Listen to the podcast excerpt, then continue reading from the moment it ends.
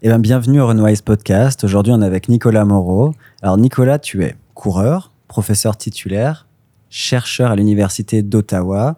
Alors, tu as des intérêts qui sont très en lien aussi avec euh, les miens. C'est pour ça que bah, on voulait que tu viennes t'exprimer.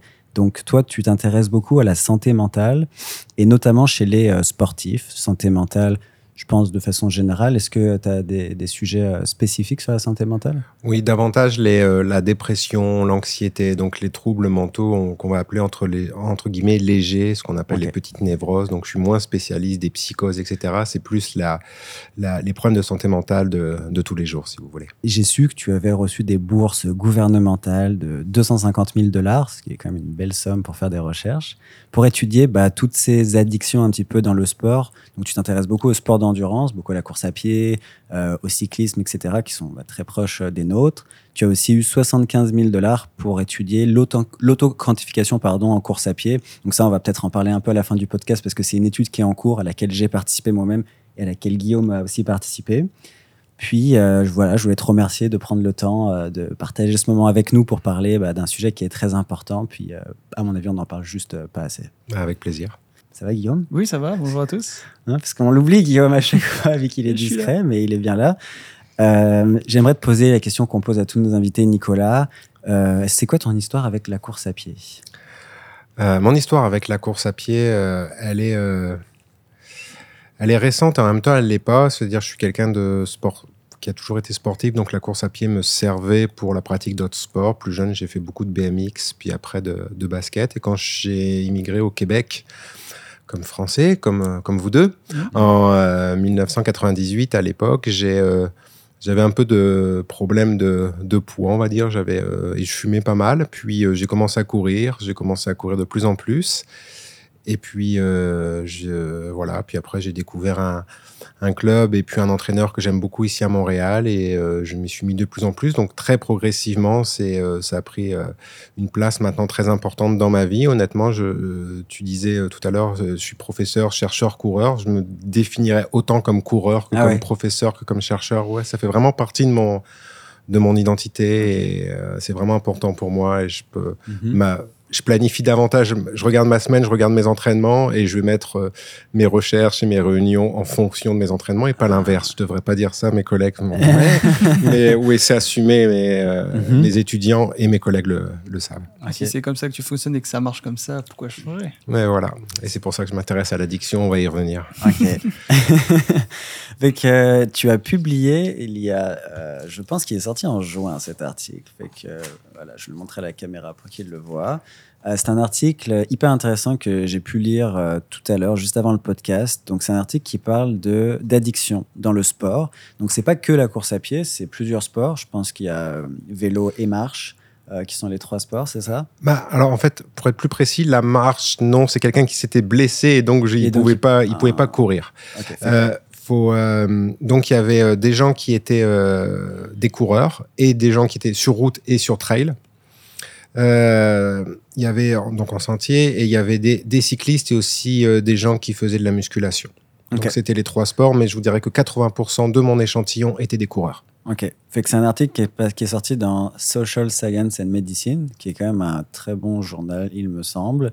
Euh, mhm. c'est sorti en juin, puis je pense que la recherche, elle a dû euh, commencer vers 2019-2020, j'imagine. En euh, plein milieu de la Covid, absolument. Donc ça a été une étude qui a pris un peu plus de temps, parce qu'avec les restrictions ah. sanitaires, etc., c'était pas évident, parce que on pourra en reparler, mais la méthodologie est que je dois courir avec les personnes. Donc il y avait ah tout un processus et les gens doivent courir avec une avec une avec un micro cravate et il y avait avec les distanciations de 2 mètres, le nettoyage était très compliqué. Donc euh, hmm. voilà, je commençais à faire quelques entrevues, on devait arrêter, on devait reprendre, on devait arrêter. Ça a été ça a été compliqué. Donc c'est pour ça que cette recherche a été un peu plus euh, a été un peu plus longue que les autres. Je me dis tu devais être vraiment content quand ça a été accepté finalement parce que ce que les gens savent pas en recherche, c'est qu'entre le moment où tu as l'idée de faire une recherche et le moment où le papier publie, si ça publie, parce que c'est pas toujours le cas, ça peut prendre très très très longtemps. Un an, ça serait comme le plus rapide, mais des fois 2, 3, 4, voire 10 ans. Là. Surtout sur les recherches un peu euh, qualitatives euh, comme celle-là. Oui, puis surtout que là, j'avais fait deux fois une demande pour avoir les sous avant d'être accepté. Donc je vous dirais que c'est peut-être un projet qui me trotte dans la tête depuis maintenant 6-7 ans. Ah ouais, quand même. Ok. Mhm. Euh, Est-ce que tu peux nous expliquer quel était le but un petit peu de, cette recherche rapidement? Puis après, on va y aller plus en profondeur. Mais tu sais, pour les gens qui connaissent pas du tout là, euh, le milieu de l'addiction dans le sport, puis de la recherche, c'était quoi le but? C'était quoi la question de base que tu te posais? Ben, en fait, la, la, question de en fait, il y a deux questions de base. La première question de base, elle est, elle est très euh, individuelle et narcissique. Elle était de me dire, je me suis toujours, on m'a toujours dit, bon, ah, Nicolas, il est un peu addictif à la course, il est un peu addictif au sport. J'ai toujours regardé ça un peu de, de haut, où euh, je me disais, mais qu'est-ce que, qu'est-ce que ça veut dire? Donc j'ai commencé à lire pour essayer de mieux me, me comprendre quelque part, parce que je, je, je, je voulais savoir si je codais à ça et qu'est-ce que ça voulait dire.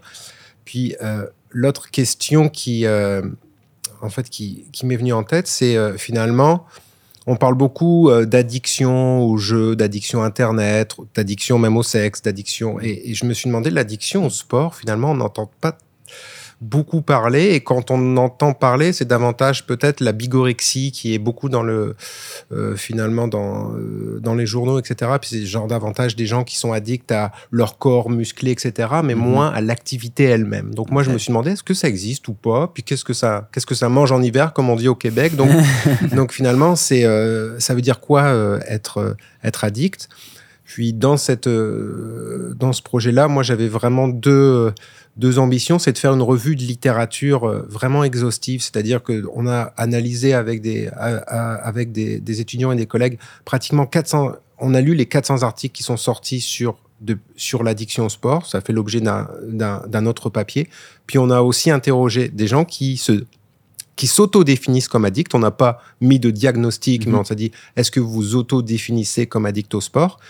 Et on a aussi interrogé ce qu'on appelait les acteurs clés, c'est-à-dire les gens qui ont publié sur l'addiction au sport de façon significative depuis une dizaine d'années dans le monde. On leur a demandé ce qu'ils pensaient de l'addiction au sport, s'ils pensaient que c'était vraiment un trouble de santé mentale ou pas.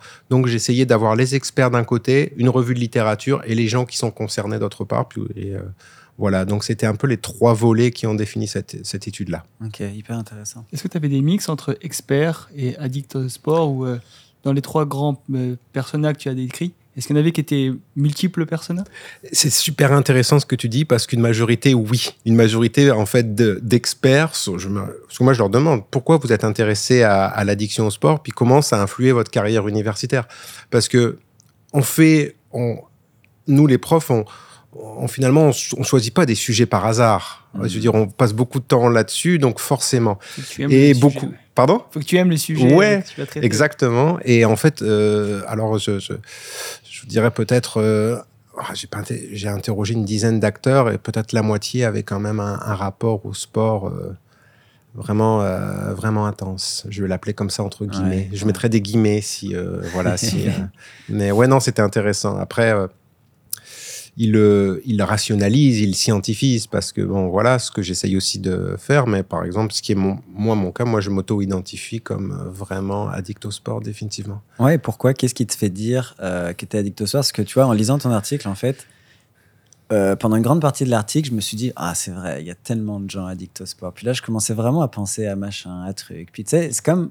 Après, j'ai réalisé que c'était tellement un mécanisme de défense de commencer par voir les gens autour de moi qui étaient addicts au sport. Puis après, j'ai vraiment essayé de voir à l'intérieur. Puis j'ai dit, mais attends, est-ce que moi, je peux être addict au sport? Puis tu sais, on pourra en parler. Tu sais, le but, c'est pas de faire mon diagnostic. Mais tu sais, c'est plus facile quand même de voir les autres que soi. Puis tu sais, moi, j'ai réalisé que bon, je cours quand même énormément. Je suis pas quelqu'un qui adore courir, mais genre, je le fais quand même toute l'année. Ce qui est encore plus intéressant parce que si tu n'adores pas courir, pourquoi tu le fais tout le temps? Et à ce point-là, il y a des enjeux de performance aussi hein, qui, qui, qui sont là. Euh, Est-ce que toi, c'était un peu le même processus sais, quand tu t'es intéressé euh, à l'addiction au sport? Que Alors, euh, contrairement à toi, moi j'aime beaucoup courir. Je, cours beaucoup, Non, moi, je cours, je cours beaucoup moins vite, courir. mais j'aime. voilà. Mais euh, peut-être qu'on court pas non plus le même nombre de kilomètres par semaine, donc ça doit influer. ça Mais moi, moi, je te dirais que, alors, comme chercheur, c'était important pour moi de me définir par rapport au, au sujet. Je crois beaucoup à, à, à- à ça comme chercheur. Je considère pas que, je considère qu'il est impossible d'être neutre comme chercheur. Donc, pour moi, c'était important de me situer quand j'écris pour me dire, OK, ben, moi, j'écris et je le mets dans mes articles. Je sais pas si tu l'as vu, Mhm. mais je dis, ben, à un moment, l'auteur s'identifie comme addict au sport. Et pour moi, c'est important de le dire. C'est important de, de dire aussi quand j'écris que je suis euh, un homme blanc de classe moyenne supérieure, etc. Je pense que c'est important aussi de, voilà, de, de se situer à partir de, voilà, de, de, de se situer quand on fait de la recherche. Et moi, ce qui me fait dire que je suis addict, alors on parlera des échelles, etc. Moi, c'est simplement une angoisse presque existentielle ou au quotidien de d'avoir peur de me reblesser. Moi, je me suis beaucoup blessé dans ma dans ma vie. J'ai dû arrêter un moment, un an et demi. J'ai repris, j'ai dû arrêter. Et je sais que quand je me blesse, je vais absolument pas bien. Je suis ma blonde ne supporte plus. Je, je deviens insupportable vraiment. Donc euh, je sais que j'ai une faiblesse à ce niveau-là. Il y a peut-être des gens qui, qui peuvent se blesser, dire oh, je vais faire autre chose pendant ce temps-là. Ouais. Moi, je vais faire euh, tout ce que je peux pour ne pas arrêter. Ok, je vois ce que tu veux Donc, une sorte de déni euh, corporel là, complet. Avant de venir à ce podcast, j'ai fait, un, j'ai fait un jog, puis je réfléchissais aussi à la question est-ce que je suis addict, moi? Et au final, je me dis, pour y répondre, c'est en fait essayer de trouver pourquoi on court, en fait, si on parle juste de la course à pied, ou pourquoi on fait tel Mhm. ou tel sport. Mhm. Est-ce que ça, est-ce que juste en répondant à cette question-là, ça peut donner la réponse si tu es addict ou pas Alors, c'est, on est plus ou moins addict déjà. Il y a, il y a, il y a pas dans les échelles, il y a, euh, c'est très rare qu'on va avoir une échelle avec un, Un oui, non Ouais, avec un oui non. Donc euh, les, bah, en fait, la tendance même dans, au niveau de la santé mentale en général, c'est on est plus ou moins dépressif, on est plus ou moins anxieux, on est plus ou moins addict. Mhm. Puis il y a un certain nombre de, il y a un certain nombre de critères en fait simplement pour euh, pour euh, dire euh, si on est dépendant ou pas. Alors euh, l'échelle la plus utilisée c'est euh, l'échelle euh, l'é- l'é- l'échelle de dépendance. Il y a 21 items. Puis si vous voulez, il y a sept euh, sept critères principaux. Si vous voulez, je peux vous les Ouais.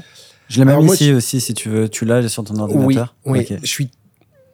Là, c'est. Je dis pas que c'est. euh, alors, faut, faut prendre du recul aussi par rapport à ces échelles-là, mais c'est l'échelle dont on va parler, c'est l'échelle qui est le plus utilisée dans la littérature. Nous, on a analysé, comme je vous disais, 377 articles pour être tout à fait exact, et c'est vraiment l'échelle qui est la plus utilisée en recherche pour mesurer l'addiction. Alors, le, le premier critère, c'est la tolérance. Mhm. C'est-à-dire qu'on a un besoin finalement d'augmenter euh, la quantité d'exercice pour obtenir l'effet désiré. Donc, si vous voulez avoir un peu les shots d'endorphine, le, le high, etc., il faut faire de plus en plus de distance. Ouais. Le retrait, ça, le, le- le- c'est-à-dire euh, le, sevrage, si, si vous voulez, alors qu'on arrête l'exercice, vous devenez anxieux, vous devenez, euh, euh, vous devenez fatigué, vous devenez dépressif, etc. Donc, vous allez avoir euh, finalement des... vous allez le ressentir presque corporellement, ce manque. Comme un équilibre qui se brisait un peu. Exactement. Ok. Je suis addict. Vas-y. Un effet d'un, euh, euh, euh, un effet d'intention, c'est-à-dire qu'en général, on va, euh, on va faire plus d'activités, ce qu'on a prévu plutôt que moins. Ok, donc tu Toujours dis- plus, jamais moins. Ouais, exactement. Euh, manque de contrôle, un désir persistant ou un effort infructueux pour réduire ou contrôler l'exercice. À cette semaine, euh, je suis en repos, je veux pas courir, mais vous allez quand même aller courir. Par Mhm. exemple. Le temps, c'est quelque chose qui va vous prendre beaucoup, beaucoup de temps dans votre vie quotidienne. Euh, et euh, vous arrêtez pas si par exemple vous prenez des vacances, ça va prendre le pas un peu sur, euh, sur, euh, sur d'autres activités, mais c'est vraiment un temps social, si vous voulez, important. Mais du temps réel ou du temps psychologique? Parce que tu sais, j'imagine que il y en a qui courent, mais quand ils rentrent, ils arrêtent. Mais il y en a, ça continue le hamster dans la tête qui court encore? Alors, je pense que c'est sur l'échelle, c'est vraiment un temps euh, réel. Un temps Mais euh, j'imagine qu'on euh, qu'on pourrait aussi euh, parler de temps psychique, mais je Mhm. mais dans l'échelle, c'était pas exactement ça. Puis l'autre, c'est la réduction d'autres activités, c'est-à-dire que, mais ça, moi, mon étude a, a t'en a prouvé l'inverse, c'est les activités sociales, professionnelles ou récréatives sont abandonnées ou réduites à cause de l'exercice, c'est-à-dire tout votre activité sociale passe par l'exercice. Ok. Alors, voilà un peu euh, les, euh, les critères psychologiques. Et moi, je suis sociologue, donc on va voir euh, aujourd'hui que je vais passer par un autre moyen pour essayer de décrire l'addiction, euh, l'addiction au sport. Mais si on prend une échelle psychologique classique, c'est Mhm. les, syndromes, c'est les, critères que vous avez. Après, la question, elle est est-ce qu'un athlète de haut niveau répond à tous ces critères-là? C'est une bonne question. C'est une bonne question et je pense pas que la réponse est la même pour tout le monde, très honnêtement. Mais elle répond au moins à un certain nombre de ces points. Mais en même temps, je pense que pas tous, mais. tu dois être un tout petit peu excessif et addict dans n'importe quelle activité de la vie pour être très bon, mais je pense qu'il y a vraiment une fine ligne à trouver aussi. Je sais pas si vous êtes d'accord avec ça. Mais là, on parle même pas de performance, on parle vraiment juste. Non, de- mais pour le haut niveau. Ah oui, pour le niveau, oui. oui. Tu sais ce que je veux dire? Parce que un- euh. d'un athlète de haut niveau, tu t'attends qu'il soit un tout petit peu plus obsessif ou addict que quelqu'un de très débutant, mais je pense qu'il y a un, un curseur là aussi. Je sais pas. La frontière, elle est, euh, je pense, elle est mince. Moi, euh, c'est très difficile à répondre à cette question-là. Mhm. Donc, il faudrait faire une- un échantillon d'élite Ouais. pour savoir comment, euh, par rapport à l'addiction au sport. Je m'étais, euh, j'avais un peu discuté à un moment où, euh, avec euh, des euh, psychologues à euh, l'Institut national euh, du sport français, à l'INSEP. Ouais, l'INSEP. Et euh, en fait, ils étaient partagés. hein. Ils Mhm. étaient partagés. Ils se sont dit, ben, tous les professionnels sont peut-être, tous les athlètes sont peut-être un petit peu addicts, mais peut-être pas parce que c'est pas leur objectif. Leur objectif, c'est quand même, c'est une carrière. Donc, euh, c'était pas, c'était pas si clair. C'était pas clair. Mhm. Donc, euh, c'était intéressant. Ok. Tu étais en train d'expliquer euh, pourquoi tu avais fait cette recherche, puis on a compris que ça venait peut-être d'un sentiment que toi, tu pourrais correspondre à certaines caractéristiques de l'addiction au sport. Puis c'est une démarche super honnête et au final, je pense que la plupart des chercheurs euh, vivent quelque chose et puis font une recherche dessus. Là, dans notre labo, c'est pareil, on fait sur les souvenirs. C'est pas pour rien qu'on fait sur les souvenirs. Je pense que mon directeur de labo est très intéressé par les souvenirs du passé. c'est quoi la suite euh, du coup euh, de l'article pour nous expliquer un petit peu euh, comment tu t'y es pris en fait pour interroger tes participants? Mais en fait, ça a été relativement agréable. C'est que j'ai l'étude, elle s'est faite au, en fait auprès d'adultes qui, comme je, dis- comme je disais, qui se auto-identifiaient comme addicts au sport. Donc moi, j'avais pas de critères extérieurs pour dire toi t'es addict, toi t'es Mhm. pas addict. Donc fallait simplement s'auto-identifier, parler le français ou l'anglais, c'était parti. Et euh, l'idée, euh, donc, c'était de faire un jog en ma compagnie. J'avais un certain nombre de questions qui étaient des questions assez larges.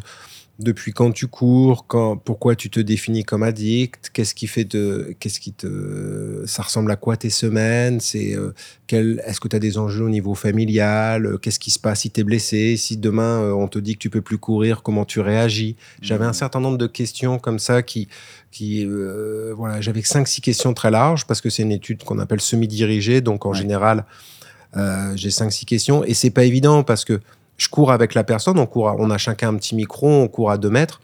Je peux pas m'arrêter tous les deux secondes pour poser euh, des questions, donc c'est pour ça que j'ai j'ai cinq six questions en tête. Je relance avec finalement le discours de la personne. Donc mes entrevues sont vraiment basées sur le discours de la personne. Donc je vous dirais que et c'est ça l'avantage de la recherche qualitative, c'est que pratiquement j'ai euh, j'ai interrogé une vingtaine de personnes et euh, finalement euh, j'ai euh, 20 questionnaires qui sont différents parce qu'ils sont vraiment collés au récit de la personne où elle a voulu m'emmener. Donc des fois des personnes où c'était une enfance très sportive, très compétitive, on est allé là pour comprendre l'addiction. D'autres c'était par exemple des euh, où ils ont eu des problèmes, des difficultés dans la vie, un accident, un- des problèmes avec un enfant ou autre, etc., etc. On est allé euh, autre part, donc c'est vraiment euh, l'avantage.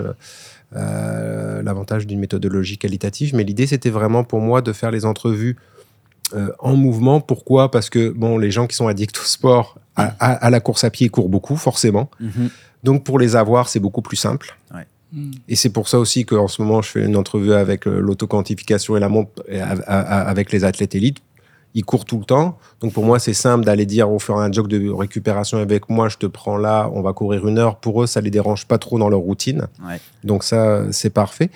Puis l'autre chose, c'était aussi, il y a des études qui ont montré que finalement, ben, faire parler d'une activité en la faisant, ça te permet finalement de, de te mettre en situation et davantage de parler de ton expérience. Si on dit comment tu as trouvé ta dernière course ou qu'est-ce que ça te fait de courir, tu es en train de le faire, peut-être que les idées viennent plus facilement. Hmm. Les problèmes de cette méthodologie-là sont à l'inverse de dire bon ma difficulté de concentration parfois tu peux être distrait etc donc il y a des désavantages des, désa- des désavantages mais je trouvais que par rapport à mon sujet il y avait plus d'avantages que de désavantages Mhm. mais comme chaque méthodologie, il y a des avantages et des limites. Moi, ça m'arrangeait aussi pour moi-même, parce que ça me permettait d'aller courir. Je trouvais ça sympa de voir aussi les, les parcours d'entraînement des, euh, des, euh, des personnes. Puis même des fois aussi, euh, sur l'addiction au sport, ça, ça me permettait de voir aussi la, la façon, par exemple, de le rythme de course. Ou, et ça, Et les entrevues ont, ont quand même duré du, ont quand même duré longtemps, donc des fois ça durait une heure et demie, alors que d'habitude les entrevues ça dure plus 45 minutes Ouais. parce que la personne avait envie de faire un long jog et puis c'était sympathique. Donc moi j'ai pris beaucoup de plaisir. Je- J'espère les autres, euh, les personnes aussi, mais euh, Ouais. ouais, c'est ça. Et toutes- toutes les personnes qui étaient interviewées, c'était en jog. Ah, j'en ai fait aussi en vélo. J'en ai fait aussi en vélo. Ça, c'était plus, plus, plus technique. Ouais. Alors, à Montréal, on a, euh, on a la piste euh, Gilles Villeneuve, euh, Ouais, la piste de Formule Formule 1, ouais, qui sert aussi aux cyclistes. Hmm. Et euh, finalement, là, c'était, euh, j'avais aussi euh, mon dispositif de micro et on a fait des entrevues en roulant. Donc, je faisais vraiment dans le sport de la personne. Donc, voilà, moi, j'ai fait la course à pied et le vélo même si je suis davantage coureur. Mais bon, c'était plus difficile en vélo parce que des fois, il y a des slaloms, etc. Mais ça, ça a quand même marché. Et c'est quoi que tu as appris avec toutes ces entrevues alors justement parce que c'est quand même tous des gens qui s'identifient comme addicts, donc on peut déjà dire qu'ils ont fait un minimum de travail là-dessus, j'imagine. Peut-être qu'il y a des gens qui sont addicts mais qui ne le reconnaîtraient pas là. Fait que c'est quoi que tu as appris avec ces gens-là? J'ai appris, alors j'ai appris beaucoup de choses. J'ai appris peut-être que, peut-être qu'avant, avant de répondre à ta question, euh, Maxime, je reviendrai peut-être pour euh, juste au départ pour euh, me dire ben, finalement pourquoi. euh, parce que tantôt j'ai répondu rapidement pourquoi je me suis intéressé aussi à euh, et ça va me faire un lien pourquoi je me suis intéressé aussi à l'addiction au sport c'est que dans la littérature scientifique on se rendait compte qu'il y avait aucune euh, aucun consensus sur la définition les instruments de mesure si, et on voyait aussi qu'il y avait une réticence par, euh, à utiliser le terme d'addiction au sport. Et ça, c'est venu me euh, questionner. C'est que euh, quand on discute avec, quand on regarde la littérature, les, euh, les articles que j'ai analysés, en général, en particulier en médecine, les gens sont, veulent pas trop utiliser l'addiction au sport comme ce- cette terminologie-là, parce qu'on est dans une société, comme vous savez, où euh, très sédentaire, etc., où il y a des problèmes d'obésité, où il y a sans, sans euh, faire de grossophobie ici, mais voilà, y y il y a un certain nombre de problèmes au niveau de la santé, et donc on sent au niveau de la médecine une réticence à utiliser, à dire le sport peut être mauvais. Ok. Parce que qu'ils sont envoie des messages un peu contradictoires. Exactement, exactement. Donc moi, ça m'intéresse. Et, et donc la psychologie, c'est vraiment, vraiment euh, davantage, euh, à- bah, c'est davantage intéressé à l'addiction au sport que la psychiatrie, par exemple, qui a laissé ça euh, de, de, de côté et euh, la psychologie euh, l'a davantage pris. C'était un de mes, euh, un de mes premiers questionnements, c'était de me dire, avec les personnes que, que tu me disais qu'est-ce que j'ai appris, ben, en fait, mon premier questionnement, c'était de dire ben, comment les gens vivent ça, euh, s'auto-définissent comme addicts, en sachant que l'addiction est peut-être finalement pas une addiction comme les autres. Mhm. Moi, je me suis toujours dit, bon, bah, l'addiction au sport, c'est pas comme l'addiction aux substances, où c'est euh, voilà, quelqu'un va dire j'ai un problème de dépendance à l'alcool, aux drogues, etc. Ça va être mal vu. L'addiction au sport, un petit côté sexy presque. Ouais. Ok. Ah, C'est cool. Donc euh, voilà, ah ouais, ok, lui doit être. euh, tu dis ça parce que tu sais, c'est- c'est c'est ça. Et moi, je voulais. Mon questionnement, c'était de me dire est-ce qu'il y a une vraie souffrance, entre guillemets? Ouais. Euh, Est-ce qu'il y a une. euh, en tout cas, selon la définition, c'est pas moi qui vais donner un diagnostic, mais selon la définition, comment les gens se disent addicts? Est-ce que c'est juste un effet de mode? Est-ce que c'est une métaphore? C'est pour ça que. euh, on a vérifié aussi entre, on n'a pas vérifié, mais on a, on, c'était intéressant de voir dans le discours des répondants que les gens codaient finalement à peu près aux échelles, même si j'ai pas, même si je suis pas psychologue, donc c'est pas moi qui vais donner un diagnostic, mais on voyait que les gens finalement répondaient à un certain nombre de critères. Donc euh, l'auto-identification a quand même entre guillemets fonctionné et les gens se reconnaissent. D'accord, vous avez quand même mesuré a posteriori euh, l'échelle euh, qu'on a parlé tout à l'heure. Oh, Ben, mesurer. En fait, on a juste remarqué que les gens, que les gens s'auto- il y avait une correspondance. Mais j'aime pas le terme mesurer parce que j'ai pas, un, j'ai pas demandé aux gens. Ah, c'est pas les gens qui ont répondu à l'échelle. Non, non, non, c'est dans les, dans les items qui nous ont dit, on a vu que ça correspondait. Donc c'était juste pour valider un petit peu entre guillemets. Mais euh, non, j'ai pas. euh, Puis je voulais pas ça parce que justement, je voulais un peu réinterroger la catégorie au-delà du médical. Je comprends. Euh, ce qu'on a trouvé, en fait, alors pour répondre enfin à ta question, euh, ce qu'on a trouvé, premièrement, c'est que, euh, en fait, les gens, il y avait vraiment une, tension, une première, une première tension entre de définir l'addiction au sport et particulièrement la course à pied, entre une addiction douce, ce qu'on appelait, nous, une addiction douce, c'est-à-dire qu'une addiction où, bah, tu sais, c'est quoi le. Ça va, c'est pas la. Les, les gens disaient, c'est pas l'addiction à la cigarette, c'est Mhm. pas l'addiction à l'alcool. Euh, en plus, ça fait du bien à mon corps, je suis en santé, c'est quoi le problème?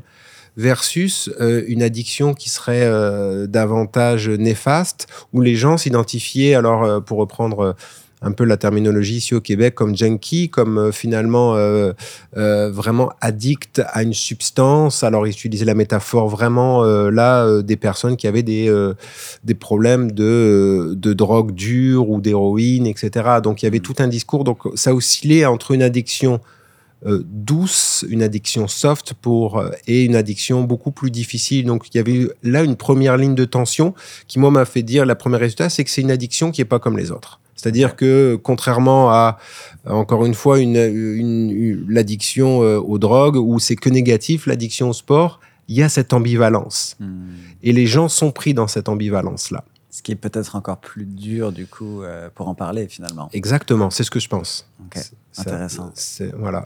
Puis moi, j'ai, je- parce que je pense que c'est le bon moment pour peut-être, je sais pas, faire la transition, bah, pas la transition, mais appuyer ce que tu viens de dire, en fait, avec un témoignage que j'avais lu euh, d'une personne, justement, qui était allée voir son psychologue. Je retrouve plus le commentaire Mhm. exact, mais en fait, je m'en souviens.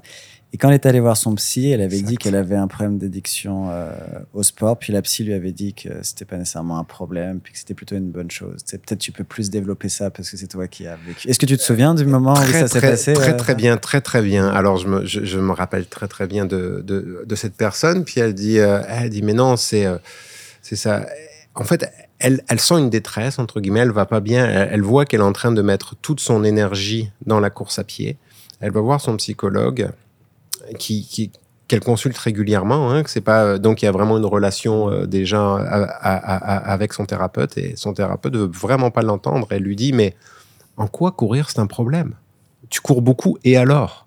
Tant mieux, continue. C'est pas euh, voilà pour elle il y avait pas de problème. Règle de voilà c'est- il y avait pas d'enjeu pour elle et l'addiction au sport pouvait pour elle n'était absolument pas un problème et, euh, après cette personne-là s'est blessée ça a été très difficile pour elle et euh, voilà c'était pas reconnu donc euh, c'était euh, ab- absolument donc là on le voit qu'au niveau des professionnels de santé il y avait finalement une réticence à utiliser ce terme-là et, à le reconnaître. Est-ce que tu penses que les personnes qui veulent, être- qui veulent être performants sont obligatoirement addicts Bonne question. Honnêtement, euh, je pense que Max pourrait répondre davantage que moi comme entraîneur à cette question-là. Euh, entre guillemets, je veux pas te refiler le, le, le, le, le, Non, bébé forcément, mais euh, c'est juste que il y a une partie où je pense, tu sais, faut faire du millage, faut faire. Donc c'est sûr que ça prend un temps social important, ça prend du temps dans la, ça prend du temps. Après la différence, euh, ce qui est important, c'est euh, euh, en tout cas dans mes entrevues, ça serait de voir le rapport, par exemple, à l'arrêt, à la blessure. Est-ce que c'est des gens qui sont capables de s'arrêter ou pas? Est-ce que le jour où tu te blesses, comment tu te sens derrière? C'est-à-dire, est-ce que tu déprimes ou pas si tu dois t'arrêter 3-4 mois? Et c'est quoi ta relation aussi avec... Est-ce que tu existes Ça, c'est très classique en psycho, mais je suis pas psychologue, mais Mhm. c'est très classique aussi. Est-ce que, est-ce que ton identité, elle est limitée à celle de coureur ou pas, par exemple? Mhm. Et aussi la notion, euh, la notion de sevrage. Comment tu te sens à partir du moment où tu arrêtes Ouais. mais c'est sûr que le, c'est sûr que le rapport excessif, entre tu peux pas euh, courir un marathon en 2 heures, euh, 2h16 ou 2h18 et ça te prend pas de temps dans la semaine. C'est pas possible. Enfin, sinon, euh, Ouais, explique-moi comment on Mais, fait. je- hein. mais je- je- non, en fait, je, je suis d'accord que nécessairement les élites, ils ont besoin d'en faire plus et du coup, ils sont plus exposés à des comportements d'addiction, c'est certain. Par contre, je pense que le plus important, puis on en parle souvent en psychologie, c'est la qualité de la motivation et c'est qu'est-ce que tu fais quand tu ne le fais pas? On parle beaucoup de désengagement en psychologie ces dernières années parce qu'on pense que c'est vraiment une façon euh, de récupérer de son activité. Est-ce que quand tu as rangé tes souliers, que tu as fini ton 15 km et que tu vas tu rentres chez toi, est-ce que tu penses encore à ton entraînement? Est-ce que tu penses encore à la course? Ou vraiment tu arrives à tourner la page et à passer à autre chose pour un peu euh, remplir ce réservoir-là de motivation? Je pense que c'est un peu ça aussi la question. Puis moi, personnellement, j'y arrive de mieux en mieux, mais ça n'a pas toujours été le cas tu vois, dans ma carrière. Puis après, il y a. euh, alors, normalement, il y a le, l'enjeu de fonction. Et, moi, c'est tout. C'est, je pense que ma recherche, elle, est, euh, elle, euh, elle a montré ça aussi. Puis elle est intéressante, je pense. Elle est intéressante, je sais pas. Mais en tout cas, moi, elle m'a intéressé pour cette raison-là. C'est que un des symptômes, normalement, dans les. euh, dans les échelles, c'est d'avoir un, d'avoir un problème de fonctionnalité. C'est-à-dire que ça va te prendre beaucoup de temps au niveau familial, etc. Et moi, j'ai vu que dans, mes, dans ma recherche, c'était des gens qui arrivaient très bien à jongler vie professionnelle. Donc, c'est des gens qui euh, ont des, euh, des emplois, euh, enfin voilà, des, des, des emplois. Je veux pas, je veux pas dire les emplois forcément, mais voilà, journaliste, avocat, médecin, etc., etc. Donc des beaux emplois. Ils sont, voilà, ils n'ont pas de problème au niveau social. Ils ont une vie de famille, Hmm. etc. Donc, donc socialement, ils fonctionnent très bien et ils arrivent à mettre leur, euh, et ils arrivent à mettre leurs heures de sport dedans. Et c'est des gens qui performent au travail, qui performent en famille, qui performent entre guillemets dans le sport. Ils coupent sur le sommeil, etc. Mais moi, j'ai pas trouvé de problème de fonctionnalité. Donc, c'est des gens qui sont. Alors, si le, c'est des gens qui courent énormément, ok, qui se défient, qui peuvent pas s'arrêter de courir, mais en même temps, ils fonctionnent très bien socialement et ils n'ont pas de problème dans le jeu familial. En quoi est-ce qu'on va aller En quoi est-ce une, est-ce un trouble, tu vois Je Euh, pense que tu l'as bien dit, quand même, s'il y a une souffrance, en fait. Je veux dire, si tu as fait une, un- une demande de est-ce qu'il y a des gens qui veulent participer à une étude qui s'identifient comme des euh, coureurs un peu euh, addicts ou, et qui disent que oui, c'est qu'il y a forcément un moment où ils se sont dit il y a quelque chose de pas totalement sain dans ma pratique? Mhm. Et Même moi, à mon niveau, si quelqu'un me demande est-ce que c'est totalement sain ta pratique, ah, mais 100% que non, tu vois, c'est pas 100% sain, puis je suis le premier à le reconnaître. Si je cours plus, il y a comme quelque chose en moins. C'est tout, je pense 80% de ma compétence c'est basé sur la course à pied. Si demain je suis plus un coureur, je me sens moins compétent, mais c'est aussi un fait parce que je suis très compétent en course à pied, mais je, je, je cours pas 2h17 dans d'autres activités, je cours pas 2h17 dans mon doctorat, tu vois. Oui, mais t'as t'as quand même. tu vois ce que je veux dire? Oui, oui. Mais parce que tu es addict, euh, on va dire que tu es addict à la course à pied, mais tu peux être aussi addict dans, dans ton travail, dans ce que tu fais. Ah mais je le suis aussi. Non, je. Non, mais dans le sens Non, où non, non, tu mais peux pas le quantifier, tu peux pas dire, OK, euh, par exemple, Runwise, par exemple, tu t'investis à, à, à fond là-dedans, on peut pas quantifier. euh, l'in- L'investissement que tu mets dans Runwise ne vaut pas 2,17 ou 2,10 ou 2,30. c'est ça. Mais dire que, enfin, je suis pas trop d'accord quand tu dis euh, que tu es juste euh, compétent dans la course à pied. Il y a plein d'autres choses, c'est juste que tu peux pas le quantifier. Non, mais aussi compétent. En fait, il y a un moment, c'est Mm. juste statistique. Je fais partie Mm. du 0,1% de coureurs français au marathon. Je suis top 20, tu vois, en France. Bah, pour être top 20 euh, dans une entreprise sur YouTube, c'est pas du tout la même. Puis c'est juste un fait aussi, tu vois. Oui, Pour mais- être, c'est-à-dire que dans une activité dans ma vie, j'ai choisi d'être le meilleur possible, tu vois. Mais tu ne peux pas faire ça dans plusieurs activités. C'est impossible, Mais en fait. Oui, tu peux peut-être pas y arriver, mais tu te donnes les moyens d'être dans le meilleur dans tout ce que tu entreprends. Non, pas vraiment. Bah non, si je voulais vraiment être le meilleur, euh, peu importe, là, sur YouTube par exemple, bah j'arrêterais la course probablement parce que ça me prendrait beaucoup plus. Tu vois, il y a un moment, il faut faire un choix. Tu ne vois pas comme influenceur? Non, mais je sais je sais pas si vous voyez ce que je veux dire, mais si tu veux vraiment être le meilleur et si c'est ça que tu aimes dans la vie, ça fait partie de tes valeurs d'essayer d'être le meilleur dans un truc, parce qu'au final c'est un peu un jeu aussi. Tu ne peux pas faire plusieurs activités à fond. C'est, c'est- Enfin, moi, je connais personne qui est le meilleur euh, youtubeur, le meilleur chef d'entreprise, le meilleur conjoint. C'est pas obligé d'être que des trucs de performance aussi. Là. Le meilleur père de famille et le meilleur quoi C'est juste pas possible. On a que 24 heures par jour. Ouais, mais là. est-ce que, est-ce qu'on, justement, parce qu'on a une addiction, t'as pas forcément une addiction, enfin, dans le sens où t'as une addiction sur quelque chose, donc la course à pied qui te prend du temps. Est-ce que, enfin, moi, personnellement, je, vais je vais parler pour moi, c'est plus facile. J'ai l'impression de, j'ai pas beaucoup de, de, je sais pas si on peut parler de passion, mais j'ai pas beaucoup d'autres activités vraiment euh, aussi fortes que la course à pied dans ma vie. Mais par contre, dans mon travail, dans ma vie de famille, dans euh, mes amis, bah, je suis aussi addict qu'en course à pied. Je suis aussi intensément investi, mais j'en ai beaucoup moins que c'est peut-être certaines personnes euh, qui sont moins, qui n'ont pas d'addiction dans quelque chose. Vous voyez ce que je dis Tu ce que je Très bien, très bien. Et, et j'y reviendrai peut-être tantôt. C'est, euh, ça fait partie d'un des, d'un des types idéal entre guillemets, donc d'un, d'un des profils, on va dire, de coureurs que j'ai interrogé. C'est ce qu'on a, ce que j'appelais le polyaddict, donc quelqu'un qui euh, transfère d'addiction et qui se dit addict à beaucoup de choses. Donc peut-être que tu rentres, je sais pas, dans cette catégorie-là. Mais tantôt, quand on parlait de la, différence entre l'addiction, euh, l'addiction soft et l'addiction un peu le côté néfaste. On parlait d'un d'un petit extrait, si vous voulez, je vais juste vous dire ce que la personne euh, Ouais. euh, m'avait dit. Elle m'avait dit l'impression qu'on se fait d'être junkie puis d'avoir besoin du sport, c'est pas juste dans ma tête, c'est dans mon corps. Donc il y a tout un rapport au corps important là dans l'addiction au sport. C'est quand ça te manque que tu te rends compte que tu en as besoin ou que tu deviens junkie, donc junkie euh, dépendant, etc. Donc c'est une image aussi très négative au Québec. On parle de junkie, là, c'est- vraiment toxicomane avec une image un peu péjorative. Mm. L'accro du sport qui n'a pas sa dose sport, il devient plus désagréable, plus agité, il ne dort pas aussi bien, il ne prend pas de décision aussi facilement. C'est cet aspect-là, l'aspect sevrage que j'ai aussi expérimenté quand j'étais malade. C'était comme un sevrage, je ne pouvais pas aller chercher ma fixe. J'avais des symptômes physiques, une mini-dépression. Donc on voit là vraiment quand on disait qu'il y avait vraiment une souffrance derrière. Et la chose aussi que, que, que, que je voulais mentionner, c'est que, tu sais, oui, cette souffrance-là, elle est généralement mise au second plan par rapport à la fonctionnalité. Je vais juste faire une digression rapide par rapport à la santé mentale. Mais pour avoir un problème de santé mentale, en général, ça se divise en deux. On a ce qu'on appelle le, un terme barbare, le mental euh, pathologique et le social problématique. Ça veut dire quoi le mental, le mental pathologique? Ça, ça c'est les psychologues qui font ça. C'est un ensemble de symptômes. Ok, faut coder un ensemble de symptômes comme l'échelle.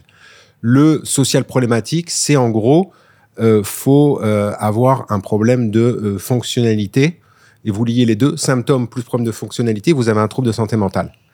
Mais la souffrance, elle est rarement prise en compte par ces échelles-là. Je veux dire, le problème, par exemple, moi j'ai fait une thèse sur la dépression. Le problème de la dépression, c'était un problème de fonctionnalité. Euh, D'ailleurs, les, euh, les médicaments vont te permettre de refonctionner, vont pas t'enlever la souffrance, parce qu'on considère que la souffrance est la conséquence d'un problème de fonctionnalité. Donc là, avec l'addiction au sport, si les gens fonctionnent, on va pas aller forcément voir la souffrance, parce que les gens fonctionnent socialement. Je sais pas si euh, je suis clair ou Et si je quand vous tu ai dis perdu. Ouais, fonctionnalité, tu veux dire fonctionner dans sa vie, faire les tâches qu'il faut faire, Exactement. répondre à ses obligations familiales, de travail. C'est ça que tu appelles fonctionnalité. Ouais. Être un humain qui fonctionne. Et c'est pas parce que tu es un humain qui fonctionne que tu es un humain qui va bien. Exact, tout à fait, exactement ça. C'est- la différence entre euh, fonctionnalité et être et, et- et souffrance, oui. Puis fonctionnalité, j'aimerais aussi mettre des guillemets parce que on fonctionne, on a tous notre propre niveau de fonctionnement. Probablement que que voilà qu'on fonctionne, que ton- ta bonne fonctionnalité n'est pas ma bonne fonctionnalité, n'est pas celle de Ouais. Guillaume non plus. Donc Ouais.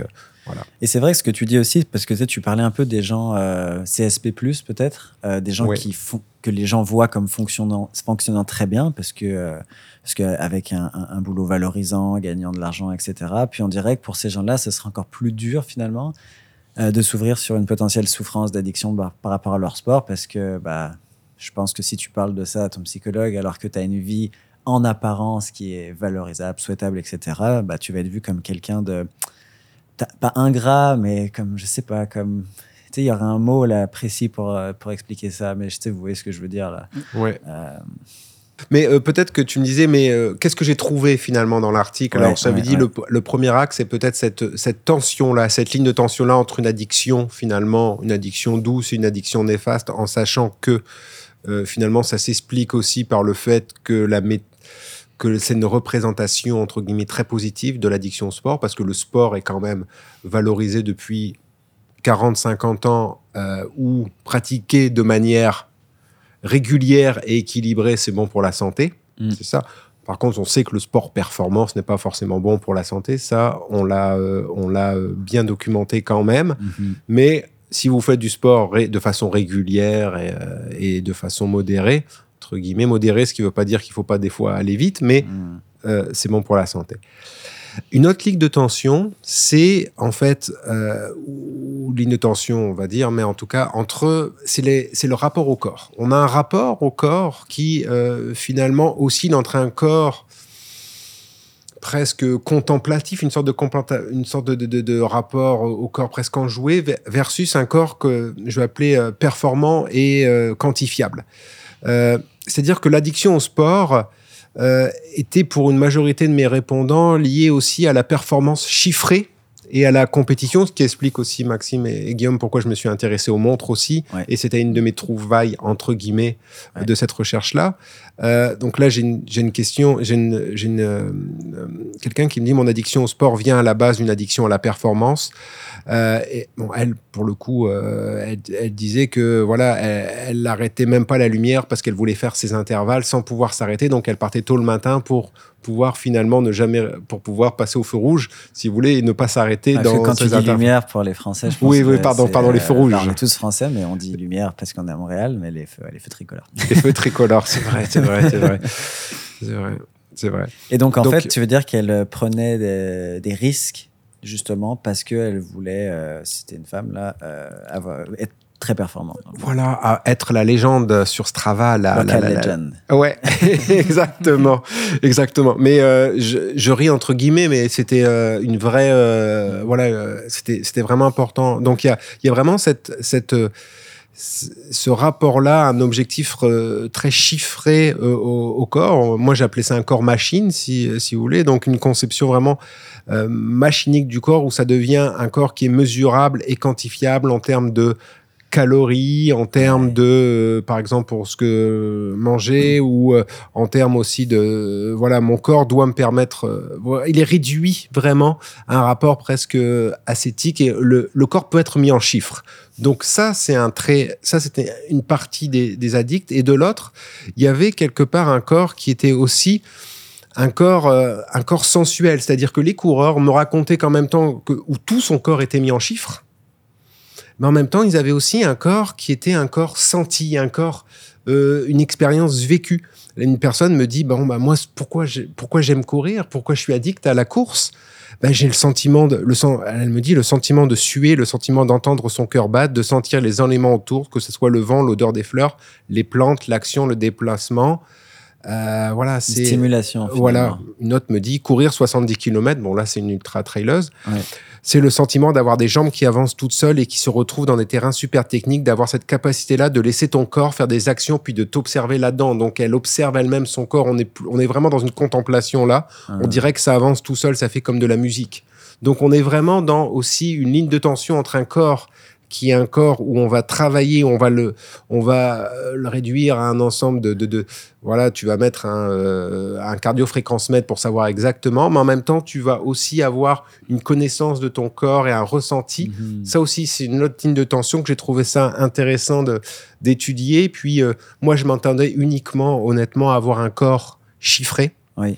Et le fait d'avoir que ce corps-là, qui est un peu moins ressenti, mais qui est quand même re- euh, ressenti, un corps vécu, un corps expérientiel, eh ben ça, euh, ça oscillait entre, entre les deux. Je pourrais en parler tout à l'heure, mais c'est aussi euh, le rapport, quand euh, j'étudiais aussi le rapport à la montre, c'était aussi ça, c'est-à-dire qu'on avait une mise en chiffre du corps, puis en même temps, il y avait quand même une place, en particulier chez les élites, Oui. où la sensation corporelle était intéressante. Donc il y a chez les coureurs, chez les addicts au sport en particulier, mais aussi c'est euh, chez, euh, je pense, chaque coureur, c'est qu'on a finalement peut-être deux corps qui se qui se jouent ensemble. On a ce corps-là chiffré, celui qu'on regarde sur la montre quelque part, puis qu'on veut battre et qu'on se dit bon ben aujourd'hui je suis bien dans les fréquences-mètres, je suis bien dans mon pace, je suis bien dans mes kilos, versus on le sait à Montréal, par exemple, où on court l'hiver, où on court l'été, ou avec Mhm. des différences de température, de sentir des choses, des odeurs, etc. Et tout ça forme peut-être une complexité qui donne l'envie d'aller courir finalement peut-être, ou Mhm. d'être addict à la course, etc. Et j'ai une question aussi par rapport à toutes les entrevues que tu as fait. Puis je te pose cette question par rapport à mon métier, c'est d'être coach notamment. Là, j'ai 40 athlètes que je suis et dans mon métier, je parle à mes athlètes. Ça fait partie de mon coaching. J'aime beaucoup discuter avec mes athlètes au moins 30 minutes par mois, si ce n'est une heure. C'est dans le forfait. Il n'y a, pas vraiment d'autre solution parce que je pense pas que tu puisses vraiment bien coacher sans, sans parler un petit peu avec tes athlètes. Et euh, ce que, j'ai remarqué, c'est que c'était pas toujours facile de savoir ce qui était de ce que vraiment la personne pense et ressent et l'histoire qu'on veut aussi raconter. Et je suis pas en train de dire que les gens y mentent, mais je pense que des fois on se peut se créer, et puis c'est un peu mon sujet de recherche en psychologie, on se crée une histoire, sais, l'être humain. Puis on- notre cerveau est fait comme ça. On se, raconte, on se raconte une histoire et cette histoire, il y a des choses qui sont vraies, puis il y a des choses qui sont dans l'anticipation de ce que les gens vont percevoir de nous. Je sais pas si ça, vous fait du sens. Est-ce que Mhm. tu as déjà eu la sensation, quand tu discutais avec tous ces gens, que c'était toujours euh, authentique ou des fois que c'était aussi une histoire qui se raconte à propos d'eux comme un, un peu mécanisme de défense? Je sais que c'est un sujet un peu touché, mais je pense que c'est réel aussi. là. Mais tu sais que c'est une, super bonne question et c'est une question qu'on se, qu'on se pose beaucoup en particulier dans, bah, dans les sciences sociales en général. Est-ce que quand on interroge les gens, est-ce qu'ils nous mentent? Ouais, j'aurais dû. genre, en vrai, on aurait gagné du temps. J'aurais pu poser la question comme ça. Je voulais juste. Et- voilà. et, je- et probablement qu'il y en a qui m'ont menti, mais j'ai envie. Et puis, Ce serait la question Mais, que je te mais du coup, c'est hyper intéressant, mais je voulais savoir Voilà. si toi, tu avais l'impression justement qu'il des fois, il racontait une histoire qui, les, trucs, les, les odeurs dans la forêt et tout, et tout ça, fait, ça fait grave du sens. Sur le papier, c'est trop beau, mais je me demande, est-ce vrai- est-ce réel toujours? Écoute, on a couru ici dans la montagne euh, à, à, à Montréal, donc une espèce de, de, de- Je sais pas comment tu décrirais ça, Maxime, pour nos amis français, la montagne, là. Ah, une, une colline. une butte. la montagne, le Mont-Royal, ouais, c'est 250 mètres de dénivelé du, du, du bas en haut, fait que c'est c'est c'est pas si, si énorme, mais quand même. C'est très agréable d'aller C'est courir très là. très agréable. J'avoue que je suis le premier et peut-être que je me rends même pas compte que j'y vais pour ça aussi. Et euh, pourquoi je disais ça? Euh, bah parce que tu dis finalement est-ce que c'est grave? Ouais, ben c'est ça. Peut-être qu'il me, peut-être qu'il me manque, mais j'ai pas moyen de le savoir. Après, moi, euh, de savoir si c'est un mécanisme ou pas de, de défense, je suis, comme je suis pas psychologue, je, je, je sais pas. Moi, j'avais l'impression que quand, par exemple, cette personne me dit, euh, ça sentait vraiment, vraiment. On, on a fait l'automne, il y avait des couleurs, c'était, euh, c'est- c'était beau. Donc, j'ai l'impression que la personne me le disait. Après, quel intérêt à la mentir, je sais pas, mais c'est possible, c'est possible qu'il y ait des, qu'on se raconte déjà, on se ment déjà nous-mêmes souvent. Donc, mais oui, c'est possible. Après, moi, je prends ce que les gens me disent. Donc, euh, t'as, t'as raison. Je questionne pas, je valide pas. Bah c'est dur en même Ouais. temps, t'es pas là pour juger Non, les propos, mais c'est juste c'était intéressant par rapport à ton ressenti quand tu parlais Ouais. avec les gens, parce que moi ça m'arrive quand même souvent de, de faire des évaluations, de coacher des, des athlètes, et il y a des moments où je me dis là c'est un blind spot comme j'appelle ça. Tu vois ce que je veux dire? C'est comme quelque chose qui existe chez moi, un enjeu et que j'ai pas encore même adressé. Et en fait c'est pour ça que je remets pas la faute sur les personnes parce que souvent c'est même pas conscient, c'est juste qu'on l'a même pas encore vu, tu vois dans ce sens-là.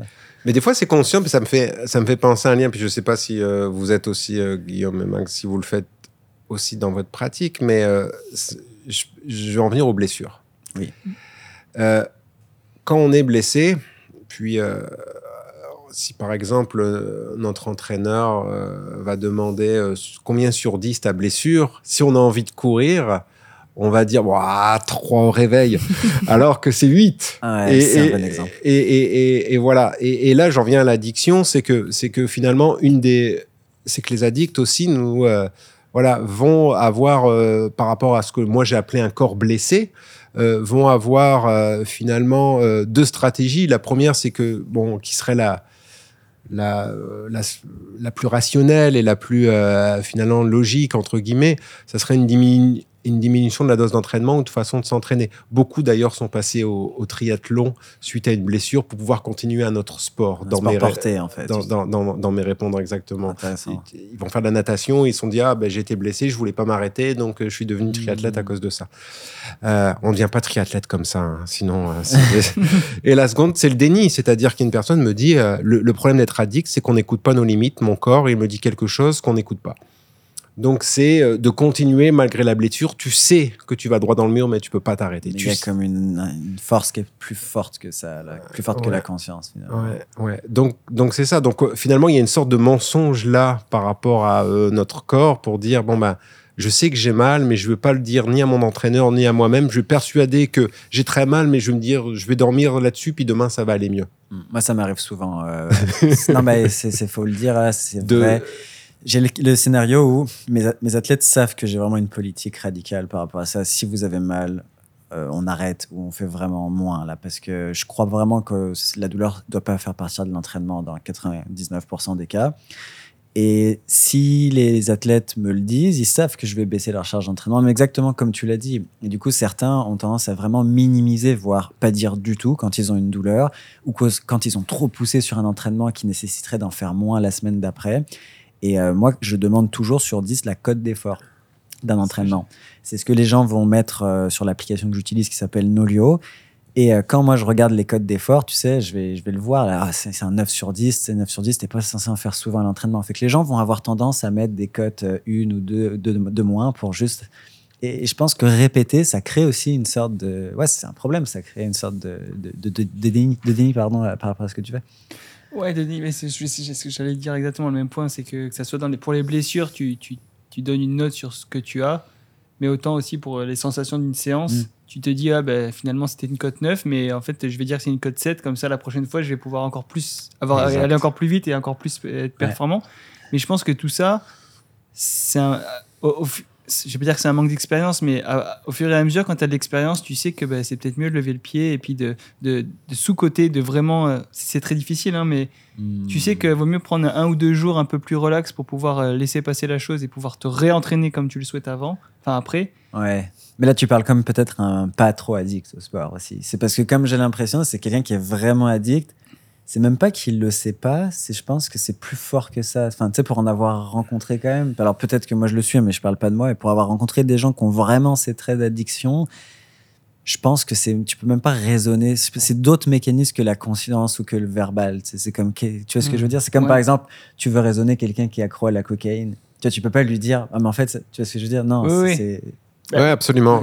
Ouais, ouais, Je sais pas, non, non, non, mais sais, c'est non, non, non, non, mais mais- c'est une- c'est un, c'est un bel exemple, ouais, absolument. Ouais. Absolument. C'est c'est pas les mêmes voies de communication des fois, j'ai l'impression. Tu vois ce que dire Ouais, mais en même temps, euh, moi, je, me, je, me, je pense que je suis addict à la course à pied. Et je me rappelle avec mon ancien entraîneur, je faisais ce, ce genre de mécanisme parce que je savais que si je disais que j'avais mal quelque part ou pas, ben, c'est- c'est- le, le- le changement d'entraînement allait être drastique, puis que j'allais refaire des une minute marche, une minute jog. Je dis Ouais. pas que c'est la bonne chose ou la mauvaise chose, c'est juste que psychologiquement, faire une minute marche, une minute jog alors que tu es en pleine préparation, c'est compliqué.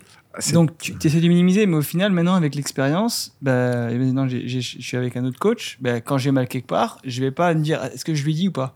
Euh, Je vais faire, je vais jogger demain puis on verra si ça va Mhm. mieux. Non, je lui dis tout de suite. Et j'ai ça, j'ai ça. Ok.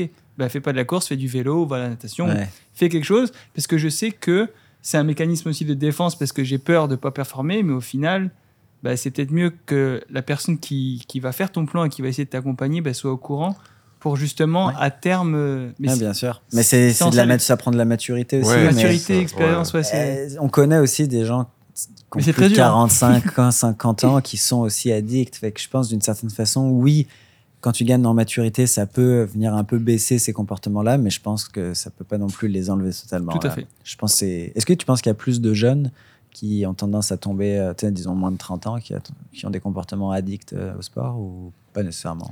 Dans mon échantillon, c'était quand même des personnes assez âgées, mais je ne sais pas si c'est un biais de mon échantillon parce que je suis passé quand même par euh, euh, mes réseaux euh, ici de, de coureurs, les sites, c'était des annonces avec mon club, avec sur Facebook.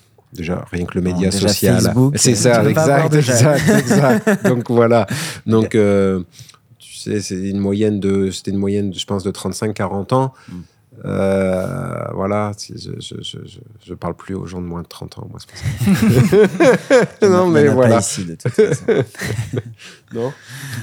Sinon, il y avait, il y, a- il y avait un autre point important aussi, peut-être si, euh, si je peux me permettre, c'est que, tu sais, l'addiction au sport, elle, elle vient aussi dans une société, je pense, c'est important aussi, où, euh, tu sais, c'est des gens aussi qui ont une autodiscipline, qui euh, travaillent euh, beaucoup sur eux-mêmes, etc., dans une société qui, qui valorise beaucoup ça. On est dans une société où l'autonomie, la responsabilité, l'initiative, le, le- les, les- on, va appeler, on appelle ça un peu en sociologie les techniques d'optimisation de soi, donc où en fait on est, euh, on est, on est responsable euh, finalement de sa situation et des moyens qu'on met pour, euh, pour y aboutir. Et euh, l'addiction au sport finalement est aussi valorisée parce que c'est finalement être sportif, c'est aussi se, discipliner, prendre soin de soi, etc. et c'est tout un paradigme aussi très large. Puis je ne vais pas faire un, cours de sociologie très ennuyant là, mais aussi mm, ça vient aussi avec la définition qu'on a, notre compréhension de la santé en règle générale. C'est qu'aujourd'hui la santé, tu sais, c'est plus la santé qu'on avait euh, dans les années 50 où c'était un plus plus par défaut, c'est-à-dire que la santé c'était juste une absence de maladie. Il y avait un philosophe français qui disait c'est la c'est la vie dans le silence des organes. C'était bien dit ça comme Mmh. euh, la santé. Aujourd'hui, c'est une définition un peu plus ennuyante. C'est l'OMS qui dit c'est un état complet de bien-être mental, physique et social. Donc on C'est plus la- dans le bien-être, donc l'optimisation, la psychologie positive, Mais je augmenter Je ça. sais pas si vous êtes, si vous deux, vous vous êtes déjà levé un matin en disant, Eh, aujourd'hui, je suis dans un état complet de bien-être physique, mental et social. Tous mais moi, c'est- mais c'est ça. Donc le corps est un brouillon toujours à travailler. Et dans ce Mm. Contexte-là, eh ben, euh, l'addiction, tu vois, ça donne la place à des, à des, à des entre guillemets des dérives. J'aime pas le terme, mais à des comportements, pardon, euh, davantage comme l'addiction au sport, etc. Dans une- on est dans une société où, en plus, avec euh, rajoute avec les médias sociaux, etc., où faut se vendre tout le temps, on a en fait, tout est là socialement, et c'est un peu ça mes, mes recherches. J'essaye de comprendre pourquoi cette addiction-là, elle existe aujourd'hui dans la société. Elle est, euh, moi, ce qui m'intéresse, c'est ça nous dit beaucoup sur la société dans laquelle on vit, l'addiction au sport. C'est-à-dire que c'est euh, voilà travailler sur soi, etc. Dans une société où c'est très euh, valorisé. Et moi, je considère que c'est, j'appelle ça une, une addiction normative, c'est-à-dire que c'est une addiction qui, en fait, est en phase avec les valeurs et les règles aujourd'hui. L'addiction au sport, elle n'aurait aucun sens il y a 50 ans. Elle aura peut-être pas de sens dans 100 ans, j'en sais rien, je suis pas futurologue, mais Mmh. on a les pathologies qu'on mérite. OK Et ça, c'est un trouble mental qu'on a qui est très contemporain par rapport à notre société d'hyper-performance dans la vie sociale. Ouais. Et on a, on a des troubles. Et les troubles mentaux comme ça, moi, c'est comme ça que ça m'intéresse en tant que sociologue, nous indique finalement la société. Donc, voilà, s'il y a beaucoup de coureurs, qu'est-ce que ça nous dit? En règle générale, beau- on est dans une société où on court beaucoup. Qu'est-ce que, plus, hein. ouais, qu'est-ce que ça Mm. nous dit sur la société dans laquelle on vit? C'est ça qui m'intéresse, moi. Pourquoi? Puis pas psychologiquement, vous voyez ce que je veux dire? Socialement, qu'est-ce que ça nous dit? C'est- Est-ce que c'est un exutoire dans une société qui est plus difficile? Est-ce que c'est une métaphore de la société? C'est Bah, c'est C'est- drôle parce qu'en fait, j'ai l'impression que ce serait un exutoire dans la façon de se raconter, mais en fait, ce serait une métaphore dans la réalité. Moi, c'est comme ça que je le vis parce que j'ai- quand j'ai commencé la course, j'étais dans une logique où je transitionnais d'un passé euh, très sédentaire avec euh, prise d'alcool. de- Moi, je suis un ancien fumeur aussi. J'ai fumé pendant presque 10 ans. Enfin, tu sais, quand même presque un paquet par jour euh, à un moment de ma vie. Fait que j'ai quand même fait tout ça. Et là, j'ai commencé à découvrir la- le sport, puis j'ai commencé à vraiment voir les choses autrement, comme ah mon corps est un temple, tu vois. Ce que je déteste comme expression aujourd'hui. je crois que mon corps déjà ça se voit que c'est pas un temple.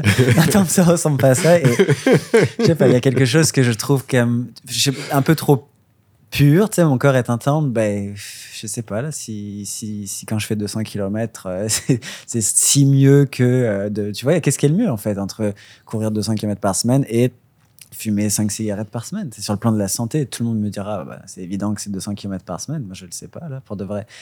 Euh, fait que je, je sais pas trop où je m'en allais avec ça, mais tu sais, tu parlais de métaphore. En tout cas, au niveau de la santé, la question se pose, mais socialement, c'est sûr que ouais. c'est, je veux dire, tu vas pas faire un, tu vas, tu vas pas faire un, bela- un balado sur euh, euh, smoke rise, tu vois ce que je veux dire? Donc, à un moment Euh, où ouais. socialement, la course est aussi euh, extrêmement euh, Oui. valorisée euh, et, et- et je- et, euh, à juste titre probablement parce qu'il y a beaucoup de vertus euh, à courir, etc. Moi, je suis, je veux pas lancer un message comme quoi courir c'est pas bien. Là, je suis premier à courir et à adorer la course à pied. Et euh, voilà, je pense qu'il faut être clair sur le message aussi qu'on veut envoyer. Là, c'est pas, c'est pas du tout ça. C'est que il y a un pourcentage. Et d'ailleurs, le chiffre, euh, c'est très compliqué. Entre euh, les études nous disent entre 2 et 40% Quand vous avez autant d'écart, ça veut dire que les chiffres veulent rien dire. Mais euh, voilà, il y a un certain nombre de personnes, pour un certain nombre de coureurs qui ont, qui ressentent de l'addiction au sport. Et je pense que c'est important dans euh, voilà d'avoir une euh, d'avoir une oreille attentive à ça et, et moi je l'ai étudié non pas sous un angle psychologique etc pour dire euh, au niveau de que- comment on le prend en charge mais qu'est-ce que ça nous dit sur la société dans laquelle on vit Hmm. et euh, voilà et comment finalement euh, euh, avoir euh, socialement euh, une, une écoute par une écoute par rapport à ça. Qu'est-ce que qu'est-ce qu'on fait avec ces gens-là et qu'est-ce que ça nous dit et euh, voilà. Et- et moi ça me permet d'interroger aussi le problème de la fonctionnalité versus la souffrance qu'on prend très peu en compte mais euh, voilà puis après c'est intéressant aussi parce que moi ça me permet de questionner aussi comme je, comme je vous ai dit dans tous les règles sociales etc mais je veux dire je je, je, je, suis pas là pour dire que la course à pied quand même Ouais. je pense que c'est important de le rappeler qu'on Mhm. considère quand même ici que la course à pied Oui, est quand oui, même euh, évidemment. Et il y a un athlète qui en parlait un peu de ça, c'est Charles Philibert Thibouteau, qui est un des euh, spécialistes du 1500 mètres euh, au Canada, euh, 3,33 au 1500, fait qu'il a déjà fait les Olympiques. Et lui, il disait que ça lui avait vraiment pris longtemps avant de se confier à un professionnel de la santé, parce que pour lui, un sportif de haut niveau n'avait pas le droit de dire que c'était dur, n'avait pas le droit de se plaindre, parce qu'il est dans un statut privilégié. Puis il en parlait parce que lui, il a consulté, je sais plus si c'était psychologue ou autre, mais il disait que vraiment, il était un peu bloqué dans cette situation à la fois avantageuse du point de vue sociétal, mais à la fois désavantageuse parce qu'il y avait de la souffrance, comme tu en parlais, mais pas de problème de fonctionnalité au sens où bah, il arrivait à vivre sa vie bien. J'avais trouvé ça intéressant. C'est encore plus chez les sportifs de, haut niveau dont c'est dont c'est le métier et dont on a l'impression que la vie, elle est idyllique presque. Je veux dire, on les voit sur Insta, ils, ils performent, ils ont des super photos, ils ont une super shape, ils ont comme plein de trucs que tout le monde veut, mais au final, ils vivent de la souffrance. Fait que ça en dit quand même beaucoup sur un sport qui est peut-être beaucoup sacralisé, mais dont la réalité du haut niveau notamment, mais pas que du haut niveau, tu sais, est difficile.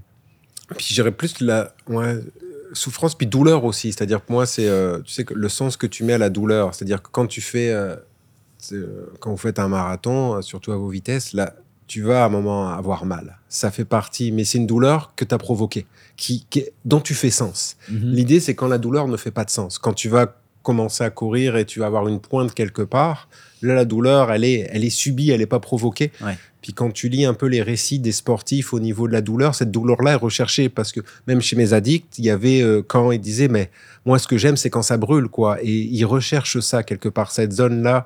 Et, et- et ça, ça va être euh, quelque chose que les addicts vont aussi aimer. Mais en général, les coureurs aussi, c'est quelque chose que je retrouvais aussi dans mon étude sur l'autoquantification, c'est quand cette douleur-là, elle est recherchée, puis elle est provoquée, puis il y a comme une espèce de un flow, quoi, tu sais, euh, ou un high du, euh, du coureur, il y a quelque chose là-dedans. Par contre, quand elle est subie, puis qu'elle n'est pas du tout voulue, c'est là où c'est problématique.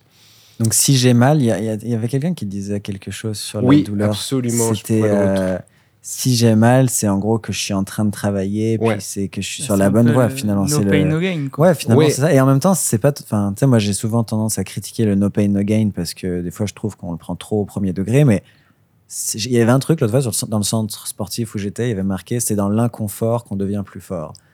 Je préfère un peu cette phrase au final, Mhm. mais c'est vrai que sans inconfort, tu deviens jamais plus fort. Ouais. Mais si la douleur, c'est juste ça que tu vis dans ton entraînement, ça devient un peu le martyr. Là.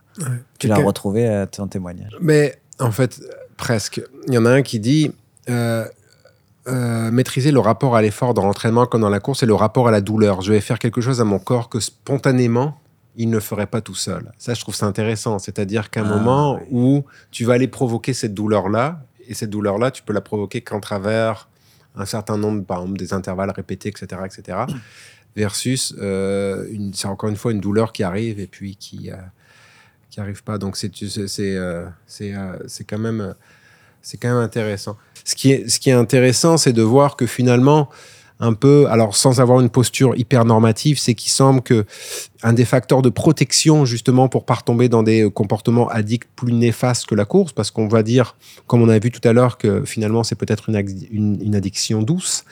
Eh ben, c'est de dire que finalement, euh, le fait d'avoir un bassin de socialisation actuelle, donc d'avoir des amis euh, autour du sport, permet de protéger finalement contre d'autres euh, addictions. Et on le voit au travers de, l'entraîneur qu'on partage, Maxime. Je pense que quand, par exemple, euh, il y a des gens qui sont blessés qui viennent.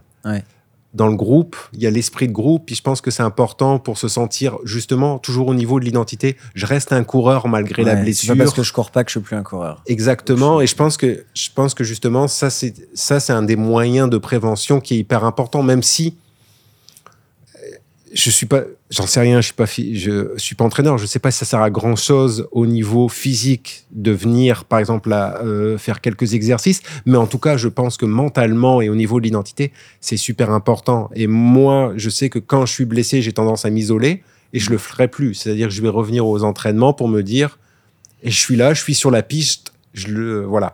Je suis Je- mitigé avec ce truc. Ouais. En fait, j'ai deux avis différents.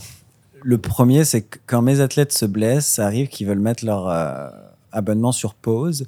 Et je leur dis, je comprends que tu n'as plus envie de payer parce que euh, tu cours plus, mais je pense que c'est le moment le plus important pour reconstruire quelque chose. La blessure, ça peut être super positif quand tu tires les. Moi, j'ai toujours mes meilleures saisons, mes meilleures courses après une blessure. Parce que Hmm. je me suis dit, OK, il faut que je me pose. Qu'est-ce que je fais mal en ce moment Qu'est-ce que je fais bien? C'est rarement le hasard ou la chance ou la malchance, plutôt une blessure. Euh, L'autre point, c'est que moi, des fois, m'isoler, ça m'a aidé parce que si je continuais d'aller aux séances, ça me poussait encore plus à rusher le process de réhab. Tu vois ce que je veux dire? Parce que je voyais les autres qui couraient, je voyais les gens qui faisaient des croissants, des 400 mètres, et j'étais comme fuck, je peux pas faire ça en ce moment. Puis ça me frustrait encore plus et j'avais envie de essayer de courir trop tôt ou ce genre de choses. Fait que- mais en même temps, le fait d'y aller, bah, je pouvais parler avec mon coach, ça me faisait du bien, il me rassurait, il me disait t'inquiète, mais on se blesse tous, tu vas revenir. Fait que Je suis très ambivalent avec ça parce que je pense que ça peut être à la fois positif et à la fois négatif. Toi, Guillaume? Euh, bah, moi, je, quand je suis blessé, j'essaie d'aller voir des gens parce que j'aime bien voir des gens et que si c'est des gens qui partagent la même passion, c'est toujours plus facile. Euh, mais je reviens encore à mon. Je suis d'accord avec toi quand tu dis que tu vois les gens puis ça te frustre parce que bah, les gens ils continuent à progresser, continuent à s'entraîner, puis toi bah, tu stagnes un peu si on veut dire, parce que tu es blessé et que tu tu peux pas faire les choses ou tu régresses. Mais en même temps, avec euh, l'expérience et avec euh, le fait de, que tu, tu commences à avoir ouais, l'expérience, je sais plus le terme qu'on a utilisé tout à l'heure, mais tu sais que tu vas revenir. Tu sais que c'est l'espace de juste euh, quelques, quelques moments que tu es blessé, mais tu vas revenir puis tu vas pouvoir refaire les, les mêmes séances que tu faisais avant, si ce n'est plus. Donc, je, je- comprends ce que tu dis, mais moi, j'ai pas vraiment euh, de rush à revenir rapidement parce que je sais que c'est vraiment important de faire la réhab complète Hmm. pour justement pouvoir refaire ce que j'aimais faire. euh, Est-ce que tu t'es déjà Après- blessé, que tu as déjà vécu ce processus Ouais, aussi ouais, Mais tu sais, ouais. je parle, mettons, pendant les, les premières blessures sont vraiment plus dures que les suivantes aussi en général. Oui, En tout cas, moi, dans mes souvenirs, les premières fois que je me suis blessé comme, sais, où je pouvais pas courir plus d'un mois, ça a été très dur psychologiquement. Et quand tu le revis, tu te dis presque, oh, j'ai eu mes meilleures courses après ces périodes-là, fait que c'est correct. parce que tu te remets en question et qu'après chaque, chaque blessure, si tu, au début, tu, tu, la première blessure, tu fais mince, qu'est-ce qu'il faut que je fasse, qu'est-ce que j'ai, puis au fur et à mesure, parce qu'on se blesse quand même assez régulièrement, ouais, puis tu sais pas quand ça va finir, des fois. Tu dis, ça va, être, ça va durer un an, mon affaire. Exact. Puis tu- je pense que tu, tu mets en place aussi, un, comme tu dis tout à l'heure, c'est que tu te blesses, puis tu analyses, tu dis, mais attends, mais alors, pourquoi je me suis blessé? Qu'est-ce que j'ai fait qu'il fallait pas? Puis au final, bah, tu grandis et tu changes un peu ta pratique pour justement. Bon, bah, si tu fais attention à tes genoux, bah, tu peux te blesser à la cheville, mais Mm. tu vas toujours essayer d'améliorer encore et d'optimiser la chose parce qu'au final, nous, ce qu'on cherche, c'est la performance. Enfin, pour moi, pour toi, Ouais, ouais. j'imagine aussi. Euh, Le donc, plaisir avant tout. oui, non, mais il y a- il y, a du plaisir dans la performance, mais c'est juste Ouais, que le plaisir de la faire. ouais. je, je pense que euh, ouais, tu t'optimises et c'est pour ça qu'on essaie de, de, de moins en, d'essayer de moins en moins de se, se blesser. Mais moi, je voulais refaire un, un petit, par- un petit point tout à l'heure. Tu disais, je sais pas ce que c'est mieux euh, entre 200 km et 5 cigarettes. Mais au final, tout, tout, je réfléchissais un peu quand on parlait, puis tout est vraiment retourné tourné autour du, de l'aspect social. Parce que tout à l'heure, tu disais la personne, elle voulait être locale légende parce que pour que les gens la, reconnaissent. Mais au final, quand je réfléchis, quand j'étais euh, au collège ou au primaire, bah, il y a toujours différents clans en fait, parce que oui, tu vas faire du sport, puis tu vas être identifié sport, et puis tu vas être avec des gens qui, qui, courent. Mais si les gens ils pas- ils pas le sport et qu'ils vont commencer à fumer, c'est aussi pour avoir un rôle social et pour pouvoir rentrer dans un Tout groupe. fait. Fait que au final, euh, c'est difficile, surtout quand tu es jeune, et c'est pour ça que je vois que les gens ils vapotent et autres de plus en plus, parce que ben, s'ils peuvent pas forcément euh, faire du sport ou faire autres activités, ben, c'est quand même assez facile de rentrer dans un, dans, un, dans un groupe social juste en essayant de fumer, même si. Enfin, ah, c'est- je comprends ce que tu as. La, la barrière à l'entrée est quand même plus facile de s'acheter une vapoteuse que de devenir un coureur. Ou...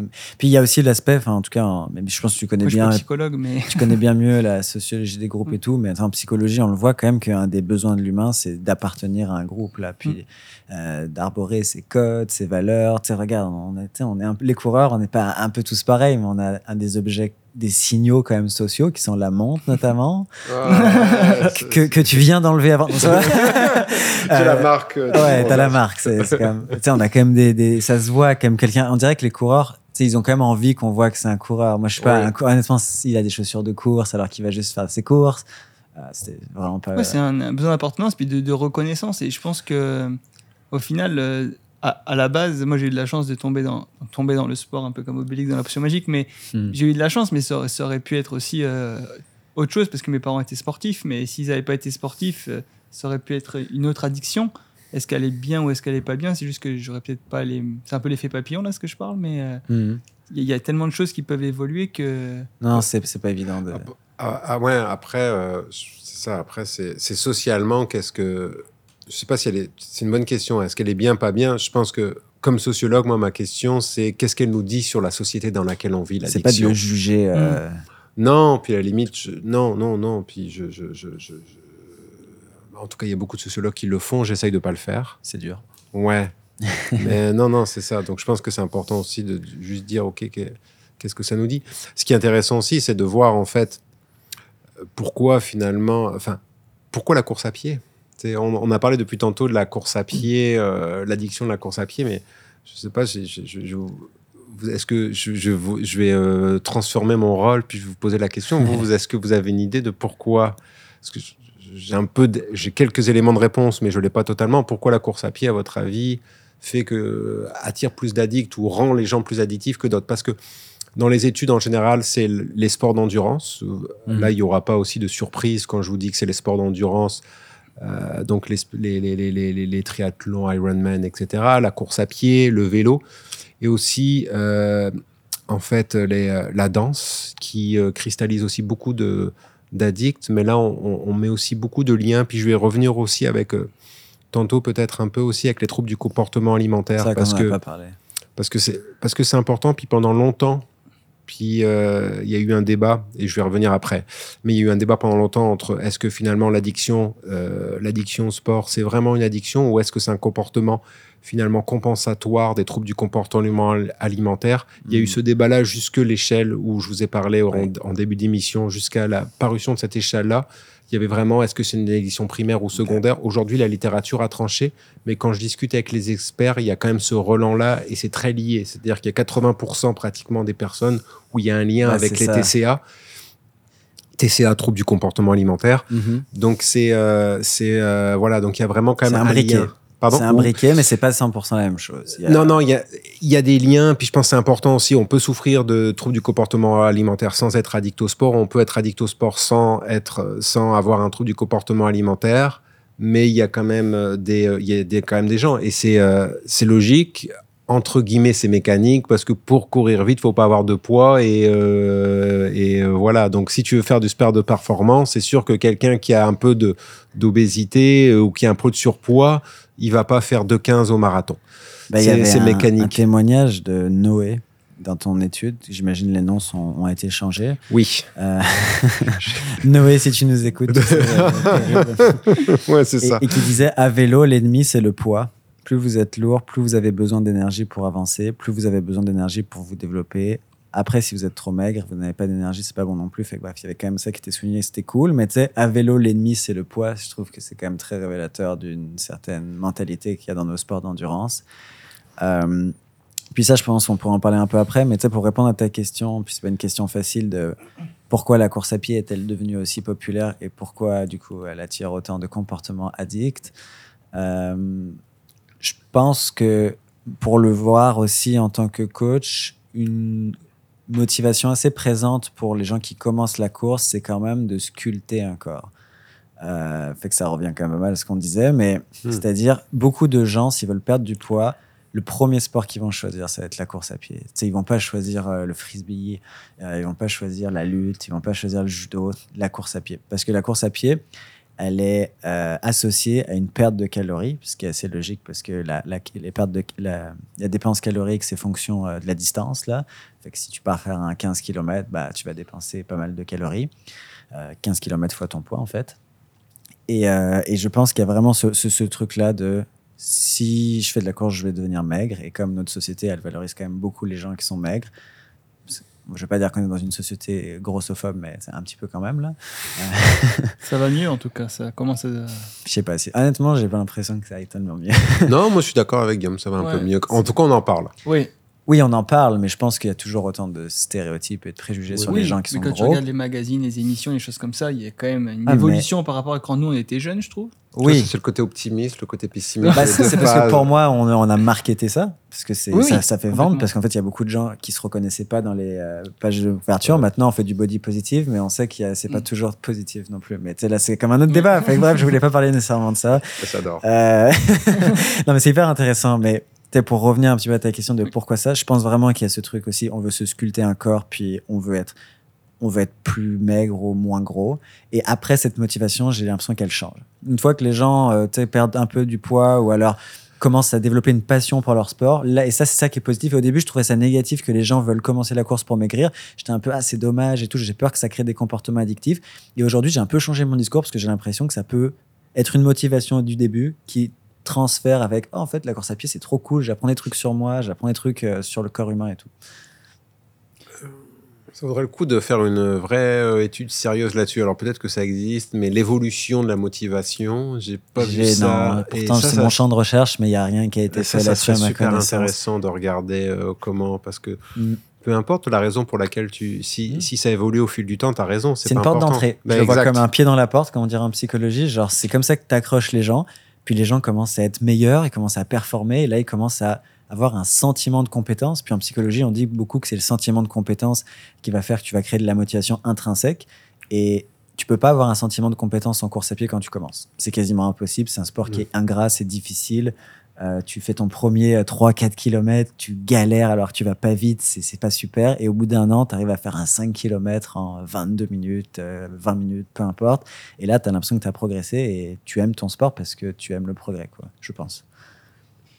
Je réfléchissais aussi en même temps à ce que tu disais, parce que je sais que je suis le prochain à, répondre à la question. Euh, moi, je pense aussi que c'est un sport hyper accessible. J'essaie de réfléchir à d'autres sports, mais en termes, même si c'est un sport mm. individuel, tu peux courir tout seul, mais tu peux aussi énormément euh, rencontrer d'autres gens, euh, aller dans des. Enfin, même, j'imagine au travail euh, tu peux aller courir facilement avec une personne ou tu peux y aller avec dix personnes. Alors que si tu fais du tennis, par exemple, c'est compliqué, il faut que tu aies quelqu'un d'autre. Si tu veux faire l'équitation ou n'importe quelle autre chose, il te faut quand même des équipements, des choses. Alors que la course à pied, oui, il te faut des chaussures, mais même si tu n'as pas forcément des bonnes chaussures, tu peux quand même aller courir ça, c'est mm. un des premiers points. C'est vrai que tu as besoin de rien, en fait. Tu peux, Si tu veux, tu peux partir courir avec des chaussures de ville, ça te coûte zéro. là. C'est pas optimal, mais, ça, se fait. Après, je pense aussi que c'est la difficulté du sport. Euh, je trouve que la course à pied, c'est super simple. Tu peux y aller à, ton rythme, en fait. Même si c'est la mm. première fois que tu cours, tu peux faire de la, du, la marche, euh, du course, de la marche. Alors, par exemple, moi, j'ai fait, euh, j'ai fait 10 ans de tennis. Ben, pour taper la balle et la mettre là où tu veux sur le cours, tu vas pas faire ça en un ah mois. L'aspect ah, technique finalement. alors que la course à pied, bah, tu cours, tu mets un pied devant l'autre, même si euh, tu ressembles à rien ou chacun a sa foulée. Euh, moi, le premier, euh, quand je me regarde courir des fois sur des vidéos, je me dis mais attends, qu'est-ce que je fais? Mais au final, tout le monde est capable de courir en fait, parce que mmh, l'humain est, généralement est capable. Mais on parle pas de performance, on parle juste de, de, de, mécanisme, enfin de, biomécanique. Mmh ouais, c'est vrai que ça coche pas mal de cases accessibilité possibilité d'être en forme euh. assez rapidement parce qu'en fait, tu vas droit au but, c'est que de l'effort. Alors que quand tu vas, par exemple, faire, euh, je sais pas, un match de foot, tu passes la moitié du temps à marcher, tu vois. Tu pars faire 45 minutes de footing et c'est juste un rendement aussi. en fait, mais c'est intéressant parce que c'est un peu ce que tu parlais, Nico, tout à l'heure. C'est il y a une espèce de, de, rendement aussi. Si tu pars 45 minutes de chez toi, tu as fait 45 minutes d'effort. C'est quand même, il y a peu de sports où tu as ce niveau de rendement, quoi. Ouais. Moi, c'est super intéressant parce que euh, ça, fait, euh, ça va faire deux heures qu'on parle de sociologie. Vous avez donné des réponses sociologiques. Alors, Maxime, il a oublié sa formation en psycho. Mais, euh, mais j'adore parce que je m'attendais pas du tout à ce que vous répondiez ça, en fait. Je ah m'attendais que, vous, répondiez vraiment classiquement l'hypothèse médicale. C'est les endorphines, c'est ah le. voilà, c'est le high du coureur, c'est tout un, ça déclenche au niveau cardiovasculaire des choses, etc. Donc il y a toute l'hypothèse biologique qui fait que tu es bien quand tu cours, tu sais, être dans la zone. Est-ce que vous le ressentez encore, les endorphines? Parce que c'est un débat, parce que moi, des endorphines, ça fait bien des années que j'en ai plus ressenti après la, sortie longue. Mais sur un footing. même euh, pas. Après, non? Non. Ça fait longtemps que j'ai plus ressenti d'endorphines. Ça dépend si tu as fait un bon jog avec tes copains, tu as bien parlé, puis tu as dit des bonnes sensations. Oui, oui mais c'est plus. Oh, on a passé un trop bon moment. Mais tu te rappelles le, comme l'endorphine que tu ressens dans tes premières années là? Ouais. T'as déjà ressenti un truc comme ça? Sur des sorties longues, oui, mais c'est plus. Je trouve que maintenant, bah, peut-être que je me connais mieux, mais c'est plus. Je ressens plus l'euphorie pendant l'effort que après. Ouais, donc c'est pas vraiment les endorphines, j'imagine, si c'est pendant que après? Non. Je sais, je sais pas. Non, non, je suis pas médecin. J'ai l'impression que c'est normal. Ouais, non, je sais pas, c'est une bonne question. Je, pense que c'est un peu des deux, mais euh, de ce que je comprends bref, dans mais la littérature. mais ouais, il y avait vraiment l'hypothèse biologique, puis vous avez dit des, euh, des euh, davantage finalement des hypothèses euh, plus euh, sociales sur la communauté, etc. Euh, c'est intéressant parce qu'on dit que les sports d'endurance en fait cristallisent parce que justement il y a une, une addiction à l'effort, il y a une addiction et cette addiction là à l'effort on l'explique vraiment par des hypothèses davantage physiologiques et biologiques. Ok. Et toi t'en penses quoi? Je me prononce jamais sur, euh, je me prononce sur peu de choses en fait, mais euh, je pense que l'hypothèse, euh, je pense que c'est un, je pense que c'est, il y a un tout. Je pense que je, je, je me prononcerai pas directement sur l'hypothèse parce que j'ai pas les compétences, mais en tout cas, je pense que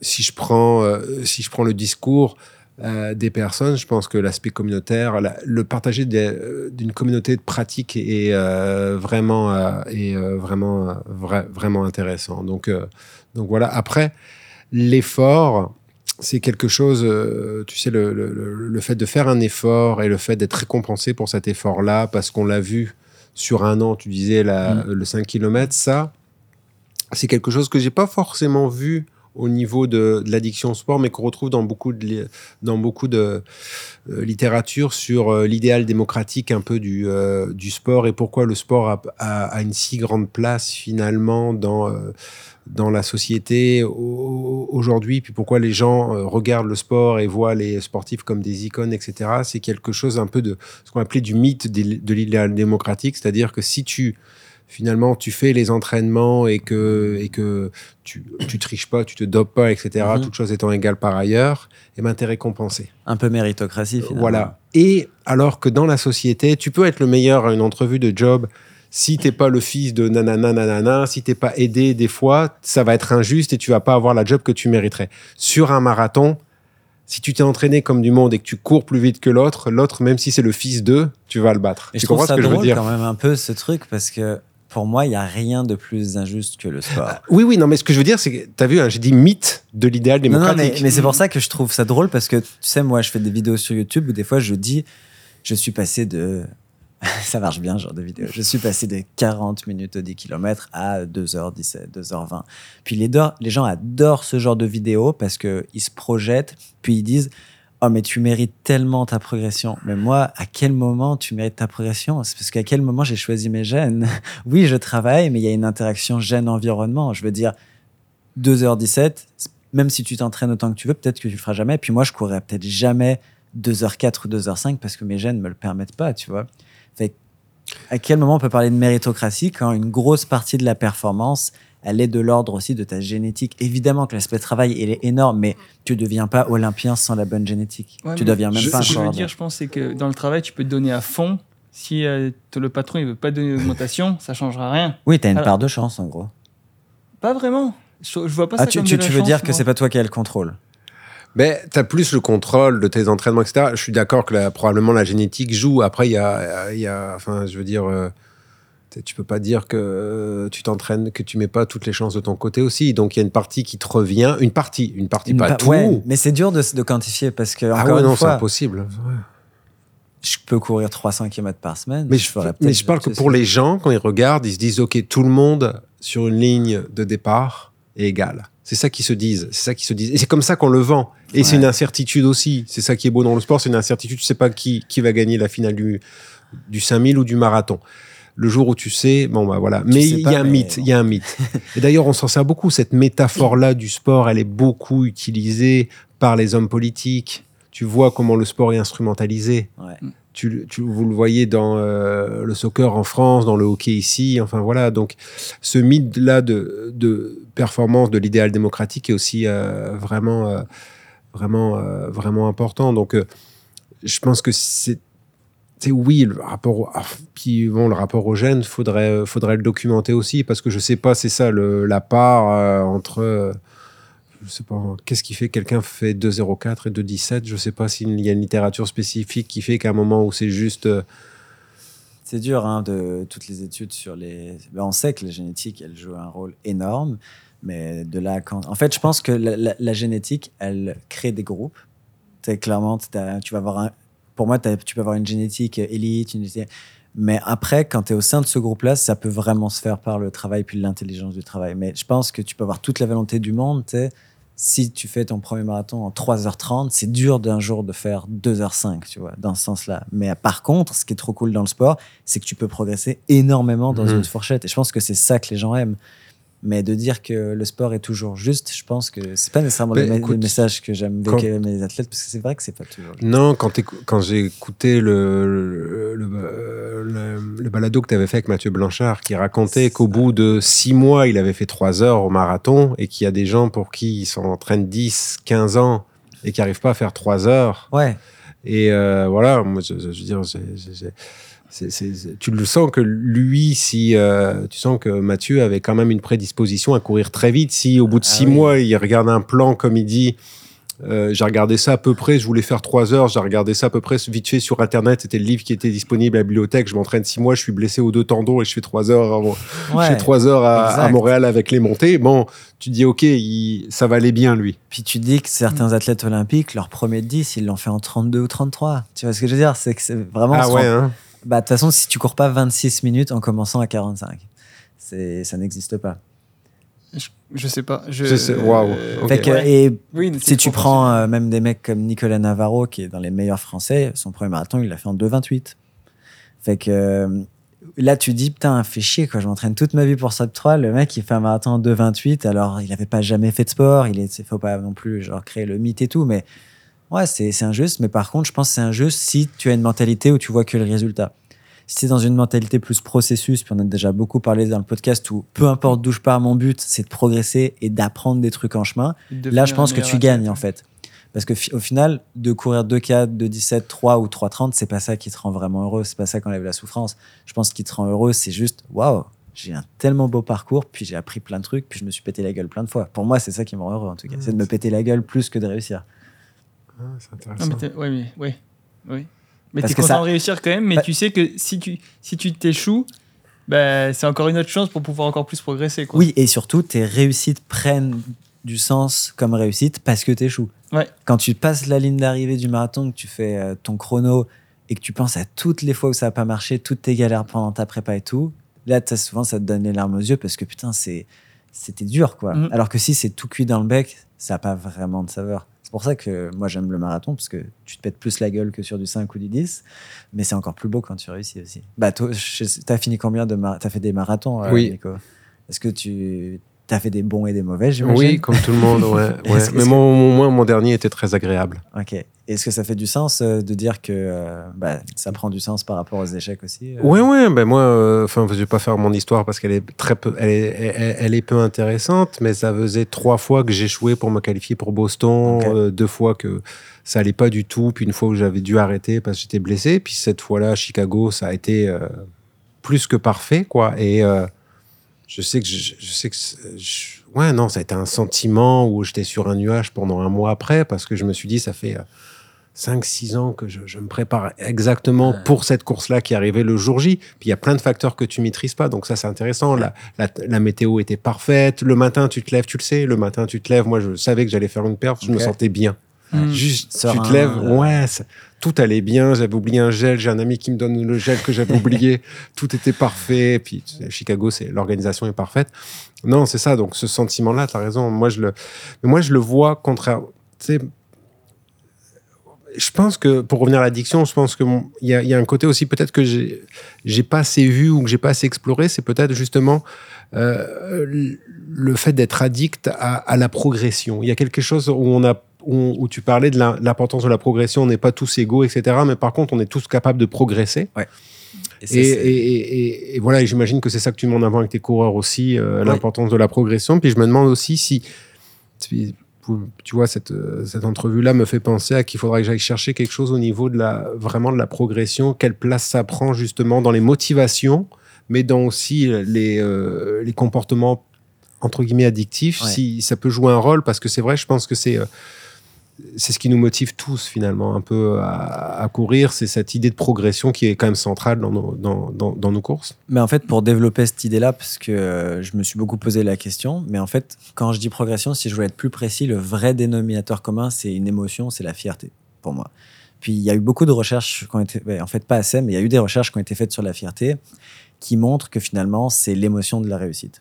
Quand tu réussis quelque chose qui a demandé des efforts, pas juste euh, planter un clou dans le mur, là, mais tu vraiment un projet euh, moyen ou long terme, tu ressens de la fierté et ça signifie biologiquement que tu as un statut social qui s'élève d'une certaine façon. Si tu prends juste euh, la communauté de la course à pied, tu sais mettons, quand tu commences à courir plus vite, tu as l'impression que tu remontes un petit peu cette échelle sociale finalement. Tu vois. Et, euh, et, et tu vis ça aussi de manière totalement personnelle par rapport à ta propre échelle sociale. Si tu passes de 4 heures au marathon à 3h30, tu as un sentiment de fierté parce que tu as gagné 30 minutes au marathon, puis c'est colossal.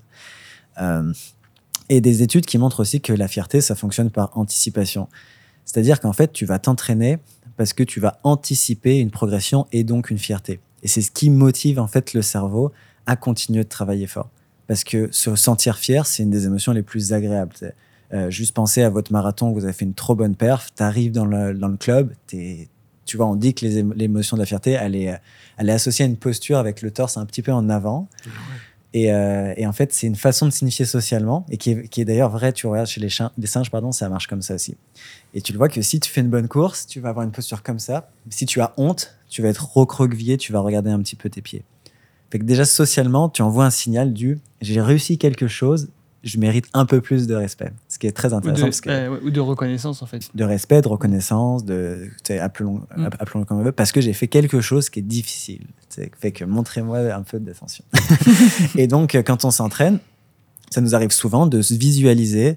Euh, imagine, j'arrive à courir ce 2h15 là que j'ai tant voulu. Je vais vraiment me sentir fier de moi. Puis la fierté, ça se vit socialement. On peut pas vivre une fierté tout seul. Mhm. Sinon, ce serait. C'est pour ça d'ailleurs que euh, Strava a autant marché. Moi, j'avais une hypothèse que si Strava marche autant, c'est juste t'enlèves la fierté, Strava ça marche plus.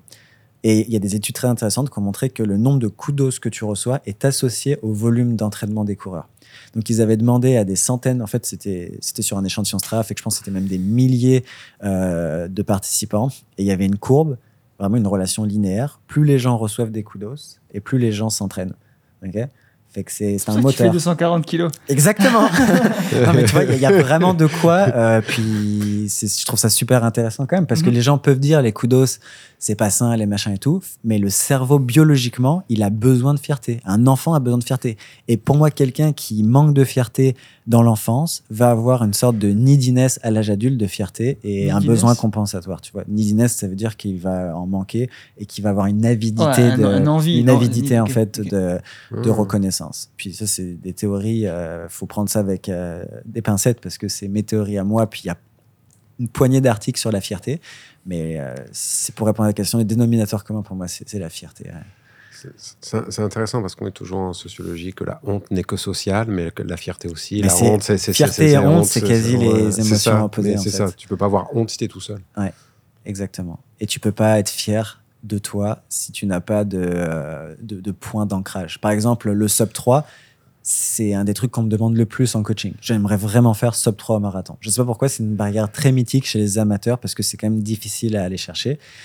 Et je sais que les gens, en fait, ils viennent vers moi en mode je veux vraiment faire sub 3, mais la vérité, c'est que les gens veulent être fiers de faire sub 3. Mais tu peux jamais communiquer une fierté comme moyen de motivation parce que socialement, ça ne se fait pas vraiment. C'est quelque chose un peu de sous la table, tu vois. C'est vraiment le rapport aux chiffres aussi. Enfin, tu sais, c'est le- les études que je fais un peu avec la quantification, là, justement, sur euh, le, le rapport aussi aux à données. Mais si tu veux, je pourrais en parler un Mhm. petit peu au niveau Ouais. des, euh, la recherche que je suis justement d'en parler avec les chiffres là euh, et la recherche que je suis en train de mener. Puis, euh, bon, j'ai fait autant un échantillon d'amateurs que d'élites. Puis, j'ai essayé de comprendre finalement le rapport, euh, le rapport à la montre, c'est-à-dire comment. on sait que finalement, il y a un épuisement au niveau de, de l'utilisation de la montre. On sait qu'on ne l'utilise pas tous de la même façon, mais finalement, euh, qu'est-ce qui fait qu'on achète une montre? Qu'est-ce- Comment on l'utilise? Est-ce que les gens l'utilisent à chaque fois pour toutes les sorties, pour les intervalles courts, pour les intervalles longs, pour les, pour les sorties longues? Est-ce qu'il la regarde? Quand est-ce qu'il la regarde? Il, a- Mhm. il la regarde quand? En compétition, quand? En entraînement? Qu'est-ce qu'il regarde? Et euh, c'est quoi la place des sensations euh, dedans tout ça? Je, alors, je, je pourrais pas vous, vous résumer tout et parce que je suis encore en train d'analyser, mais ce qui est, ce qui, ce qui est quand même intéressant, c'est et, ça m'est venu ça parce que je, je, je, je regardais un peu au niveau de l'addiction, puis il y avait quand même cette addiction-là, comme on a vu, à la performance et à la quantification, donc le, chiffre était important. Et euh, en fait, il y a, euh, on parlait de Strava, il y a, euh, alors il y a des gens qui utilisent Strava, il y a des gens qui l'utilisent pas, il y a des gens qui, euh, euh, ils sont tous connectés avec la montre, mais il y a des gens qui refusent. Et quand, pourquoi les gens refusent, par exemple, Strava? C'est justement pour éviter les comparaisons. Ouais. Et euh, ça peut être pour dire bon bah je vais regarder à peu près quelqu'un qui court à peu près à la même vitesse, mais je vois ses entraînements et je vois qu'il fait par exemple des jogs de récup à euh, je sais pas moi 4-10 alors que moi je l'ai fait à 4-40, je vais me dire ah mais ça va influencer Mm. ma façon de courir.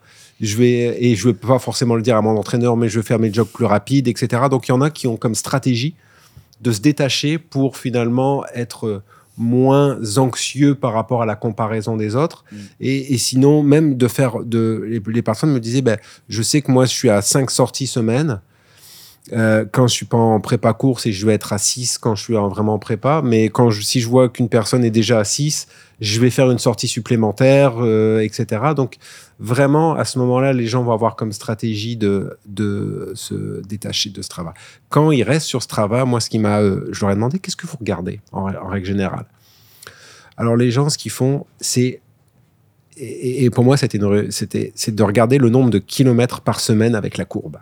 Ouais. C'est euh, les, données qui, les données que les coureurs regardent, en, en- en général, c'est au bout d'une semaine, ils vont regarder le nombre de kilomètres Ouais. par semaine. Ouais. C'est principalement vois, ça pour qu'ils moi, vont c'est- regarder. C'est ça la fierté. Tu finis ta semaine le dimanche, tu regardes combien t'as cumulé, t'es comme. Ah, oui. Je sais, bah, tu vis la même chose, Oui, je pense. oui. Pense qu'on vit à peu près tous la même chose. Mais surtout quand tu fais du marathon, tu sais que le volume c'est important, fait que c'est.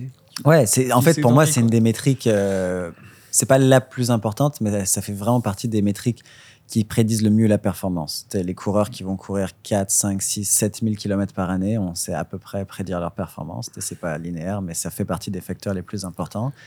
Euh, et du coup, quand tu regardes ta semaine, tu fais Oh, j'ai fait 150 km. Tu t'auto-check presque, mais là en plus de t'auto-checker, tu as comme tout le monde qui voit sur Strava que tu as fait 150 km. Du coup, tu ressens cette fierté du genre waouh, ça existe, tu vois, parce que c'est validé puis que c'est là sur Internet. Mais du coup, c'est un- une épée à double tranchant évidemment, parce que c'est un tout petit peu plus extrinsèque que si c'était juste toi avec toi-même. là. Ouais, forcément. Mais toi, avec ton œil de sociologue, est-ce que. euh, Parce qu'en fait, j'ai l'impression que c'est dur de prendre du recul sur ce qui se fait dans euh, la communauté des coureurs. Tu sais, aujourd'hui, c'est comme acquis que quelqu'un vient me voir, je fais OK, faut que tu t'achètes une montre, faut que tu paramètres son. Tu vois, je suis comme presque. Bon, il a pas trop le choix parce que si je veux le coacher, il faut qu'il ait une montre, mais ça devient presque. La, la norme en fait, c'est ultra normatif. Mais et du coup, on- presque aujourd'hui, si quelqu'un le fait pas, tu vois, moi j'avais un athlète qui courait avec un téléphone sur euh, l'épaule, enfin sur le bras comme ça, et en fait c'est un signe de débutant les gens qui font ça. Tu vois, quand tu vois quelqu'un qui fait ça, souvent c'est parce qu'il est, il est débutant, il vient de commencer la course, il est pas dans un club. Enfin, tu sais, c'est comme presque, ok, c'est cute, tu vois. Je trouve ça fou quoi.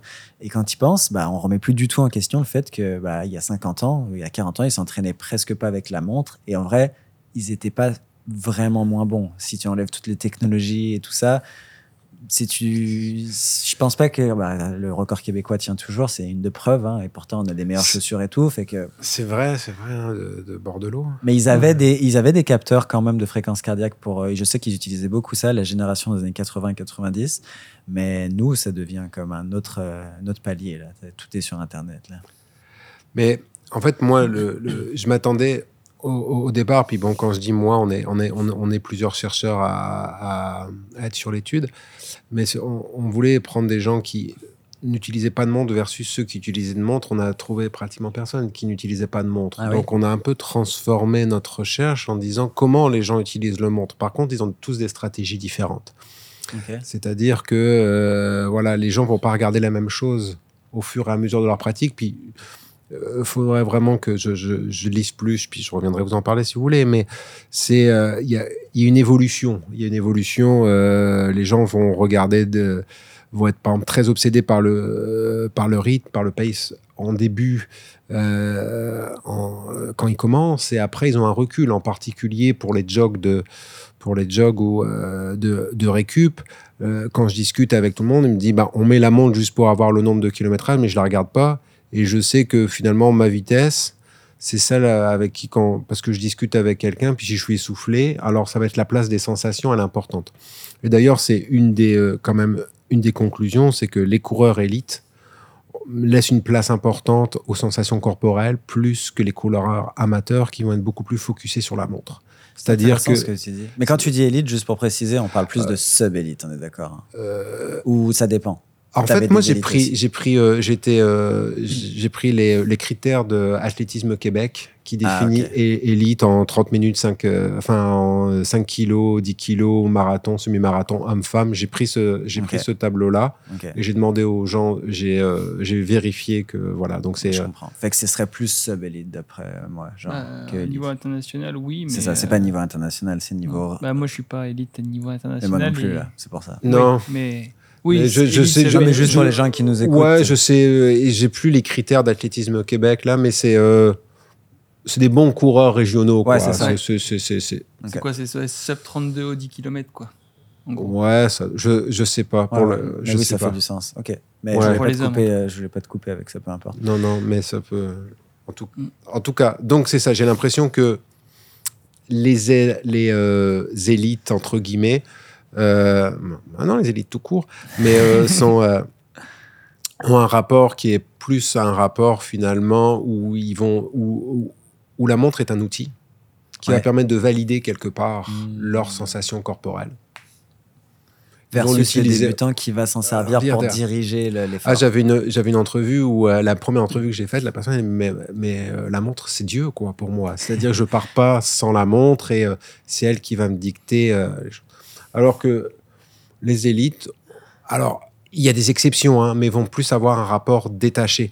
Mais c'est aussi simplement parce que des fois, ils courent depuis plus longtemps. Donc, euh, Mhm. ils, ils ont connu. Puis, tout dépend aussi si les gens ont connu ou pas les montres sans GPS. C'est Ouais, un moment où les gens qui ils connaissent aussi. euh, voilà. Euh, et, et ce qui a marqué aussi, c'est que bon, là, on- c'est très quantitatif avec la montre. Et euh, beaucoup de personnes ont des journaux, dans, ont des journaux, des Ah journaux, des journaux. Bravo Nicolas, des journaux d'entraînement en fait à côté où ils vont marcher, où ils vont marquer des choses beaucoup plus qualitatives. Alors on, en- Mm. on est euh, en train d'analyser ça également et que les gens finalement aiment le papier, donc des gens vont marquer Ouais. les choses sur le papier, mais vont euh, aussi dire bon bah j'étais bien, euh, pourquoi, etc. Mm. J'ai été blessé. Surtout quand il y a des blessures, ils essayent de d'essayer de noter ça. Donc il y a tout aussi un rapport à l'écriture euh, Ouais. des coureurs. Mais euh, moi je trouve ça intéressant, c'est de voir. On... l'i- L'idée de ces recherches-là, c'est que tout le monde utilise la montre. Euh, alors comment c'est Je sais pas s'il y a des bonnes techniques de l'utiliser, mais comment les gens font Et c'est là notre hypothèse de travail, c'est comment les gens font pour finalement ne pas euh, continuer à, à avoir du plaisir dans leur pratique et comment en fait ils font pour que la montre ne détériore pas leur pratique de course à pied. Alors des fois, ça va être de pas la regarder si t'es pas en forme. Des fois, ça va être euh, finalement de, de regarder autre chose, juste le millage et pas la vitesse. Des fois, ça va être de regarder la fréquence cardiaque, parce qu'il y a aussi des gens qui regardent plus la fréquence cardiaque, d'autres qui regardent plus Ouais. le pace. Donc il y a différentes techniques. Il y a des gens aussi qui euh, qui ont changé beaucoup par rapport à ça. Donc c'est euh, c'est euh, moi j'ai trouvé ça super intéressant. Il y a des petites différences aussi, mais ça, je suis en train d'essayer de regarder. Je pense qu'il y a des différences entre les, euh, les hommes et les femmes élites par Ouais. rapport à ça. Dans quel sens, selon toi? Euh, j'ai l'impression qu'il y a un détachement plus important chez les hommes que chez les femmes au niveau de la montre. Mais faut, mais là, je Apprendre mis avec des pincettes parce Ouais, qu'il faut que je, je et je et j'essaye de comprendre pourquoi. Et je l'ai pas encore euh, cette hypothèse-là, Ouais. donc il va falloir que je creuse un peu. Puis ça se trouve, je reviendrai et je vous dirai que c'est l'inverse. Mhm. Mais euh, il me semble que c'est euh, c'est quand même c'est quand même intéressant parce qu'au niveau de l'addiction, j'avais pas trouvé de grosses différences entre les. je vous ai pas dit, mais j'avais pas trouvé de grosses différences entre les hommes et les femmes au niveau des au niveau de l'addiction au sport. C'est un échantillon assez assez égalitaire en termes même de nombre et en termes même de rapport. J'avais pas euh, ça avait pas un, un angle d'analyse, mais là j'avais j'ai quand même l'impression qu'il y a euh, qu'il y a quand même des différences. Mais euh, ouais, non, c'est pour, pour, pour moi, c'est intéressant. Puis c'est toute la pratique aussi. Vous aviez invité Blaise Dubois la dernière, une, des fois là, mais c'est c'est le rapport aussi au minimalisme. C'est-à-dire qu'il y a des gens qui vont. ref- Est-ce que les gens refusent, par exemple, de porter la montre par principe éthique? Ou est-ce qu'il a, ou euh, par principe aussi de dire bon bah j'essaye d'avoir une pratique la plus pure possible. Oui, c'est sûr qu'il y a de ça aussi. Moi, je Mais moi, j'en ai le- Très peu trouvé, très Ouais, parce peu que trouvé. sinon, pas nécessairement dans les élites, je pense. Je pense que les, pour être élite, tu as besoin quand même de plus quantifier, puis d'avoir. Si, si tu as cette mentalité, tu vois pas d'élite en minimaliste, là. C'est pas pour rien. Est-ce que moi j'ai une, question toi pourquoi Ma- euh. Maxime est-ce qu'il y avait des euh, quand tu quand as fait ton stage est-ce qu'il y a des gens qui n'avaient pas de montre? Le stage au Kenya? Ouais. Euh, bah, moi, je suis un peu biaisé parce que j'étais dans la clinique du coureur pendant un moment. Tu sais, il y avait un séminaire, la clinique du coureur, pendant deux semaines, euh, qui avait loué tout le camp euh, Renix. Euh, fait que j'étais avec un échantillon euh, très culture clinique du coureur, donc très minimaliste, très la performance à tout prix, c'est pas trop leur délire. Fait que c'est quand même une approche plus santé que performance globalement. Et forcément, dans ces gens-là, mais en fait, paradoxalement, les gens avaient quand même pas mal tous une montre. C'est ça qui est drôle, c'est qu'en ouais. fait, je pense que le naturel revient au galop chez l'être humain aussi. Fait que tu peux avoir une approche un peu pure, mais à la fin, je pense que l'être humain aime la performance fondamentalement. Mais ça, c'est mon avis personnel. Là. Après, ça dépend, ça dépend parce que si tu arrives sur une séance de piste et que t'es pas tout seul, et que t'as pas de montre, et que la personne qui fait la même séance que toi a une montre, personnellement, moi, ça me dérangerait pas parce que le chrono, tu vas l'avoir au final. Par contre, si tu veux analyser, si par exemple mon coach est à distance, ou si tu veux envoyer quelque chose à quelqu'un qui n'est pas là, si t'as pas ta fréquence cardiaque ou tes choses qui marchent. Moi, quand, quand par exemple, mon cardio il marche pas, ça m'embête pas pour moi, ça m'embête parce que je pourrais pas envoyer l'information à mon coach pour qu'il puisse l'analyser. Ouais. Mais au final, que ça marche ou ça marche pas, je vais le savoir si je suis bien ou si je suis pas bien. Ouais. Euh, Mais sur la montre, moi, il y a une partie de moi, mais c'est drôle que tu parles de ça, parce que tout à l'heure, j'avais en- vraiment envie de penser à comment je pourrais courir sans montre, tout en enregistrant mes activités. C'est pour moi, pour l'instant, c'est non négociable que je veux que tout soit enregistré, juste parce que je suis dans un projet de performance qui a besoin de quantifier les choses, un minimum. Sinon, je fais n'importe quoi. Fait que juste pour ça. Par contre, quand je pars en jog facile, voire même certaines séances, j'aimerais ne pas avoir la montre au poignet, mais qu'elle soit genre ailleurs où je peux pas la regarder. Tu vois ce que je veux dire? Que je sais que Coros a développé, c'est pas un placement de produit là, mais Coros a développé euh, un, un espèce de mousqueton que tu peux accrocher, comme c'est sûrement pour les sports comme l'escalade ou je sais pas. Genre, mettons, tu pourrais l'accrocher à ta ceinture, ça enregistre, c'est en pause automatique, fait que si tu t'arrêtes à un feu, ça va poser Mm. tout. Mais puis moi, j'avoue que c'est un produit que j'utiliserais parce que j'aimerais des fois avoir ce sentiment de liberté. Parce que tu peux dire, je regarde pas ma montre, c'est un réflexe. Je pense que si tu faisais une étude sur le nombre de fois que les gens regardent leur montre, on serait choqué. là. C'est comme combien de fois tu déverrouilles ton portable par jour. Je pense que ça devient vraiment un réflexe de faire ça, mais même sans regarder. Et puis moi, je capote à chaque fois que je sais pas quoi faire, je regarde ma montre. là, Tu en devrais, fait. tu devrais le changer de bras juste pour. Ou je le changer de sens. Mais, D'ailleurs, tu sais que j'ai puis- demandé ça. Quand est-ce que vous regardez la montre aux gens? Puis vous avez une idée quand est-ce qu'ils la regardent plus? On fait tous ça. On fait tous Euh, au ça. Feu Non, non, mais en, euh, enfin, euh, je devrais préciser. Euh, j'ai demandé aussi à l'entraînement et en compétition. Quand est-ce que les gens regardent en compétition la montre? Chaque kilomètre? Ou quand ça sonne? Chaque, euh, bah, j'avoue, s'ils ont un truc tous les kilomètres, Ouais. ça sonne, mais je sais pas tout le temps. Quand ça va pas.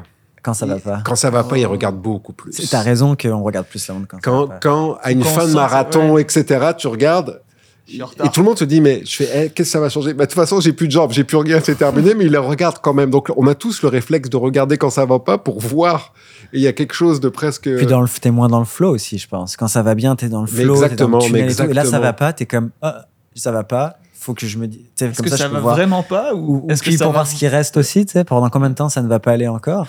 Euh, mais c'est intéressant ce que tu dis, parce que je l'ai vraiment noté euh, dans les courses où ça. En fait, je peux savoir si un entraînement va bien ou pas par le nombre de fois où je regarde ma montre. Ah, bah, tu vois, ça, c'est super. direct. Si c'est un entraînement où je regarde quasi pas ma montre, c'est-à-dire que je suis dans le bon effort, je suis dans le flow, ça va bien. Un entraînement où je check ma montre trop souvent, là, sur un une minute, tu check quatre fois ta montre, ça va pas. Là.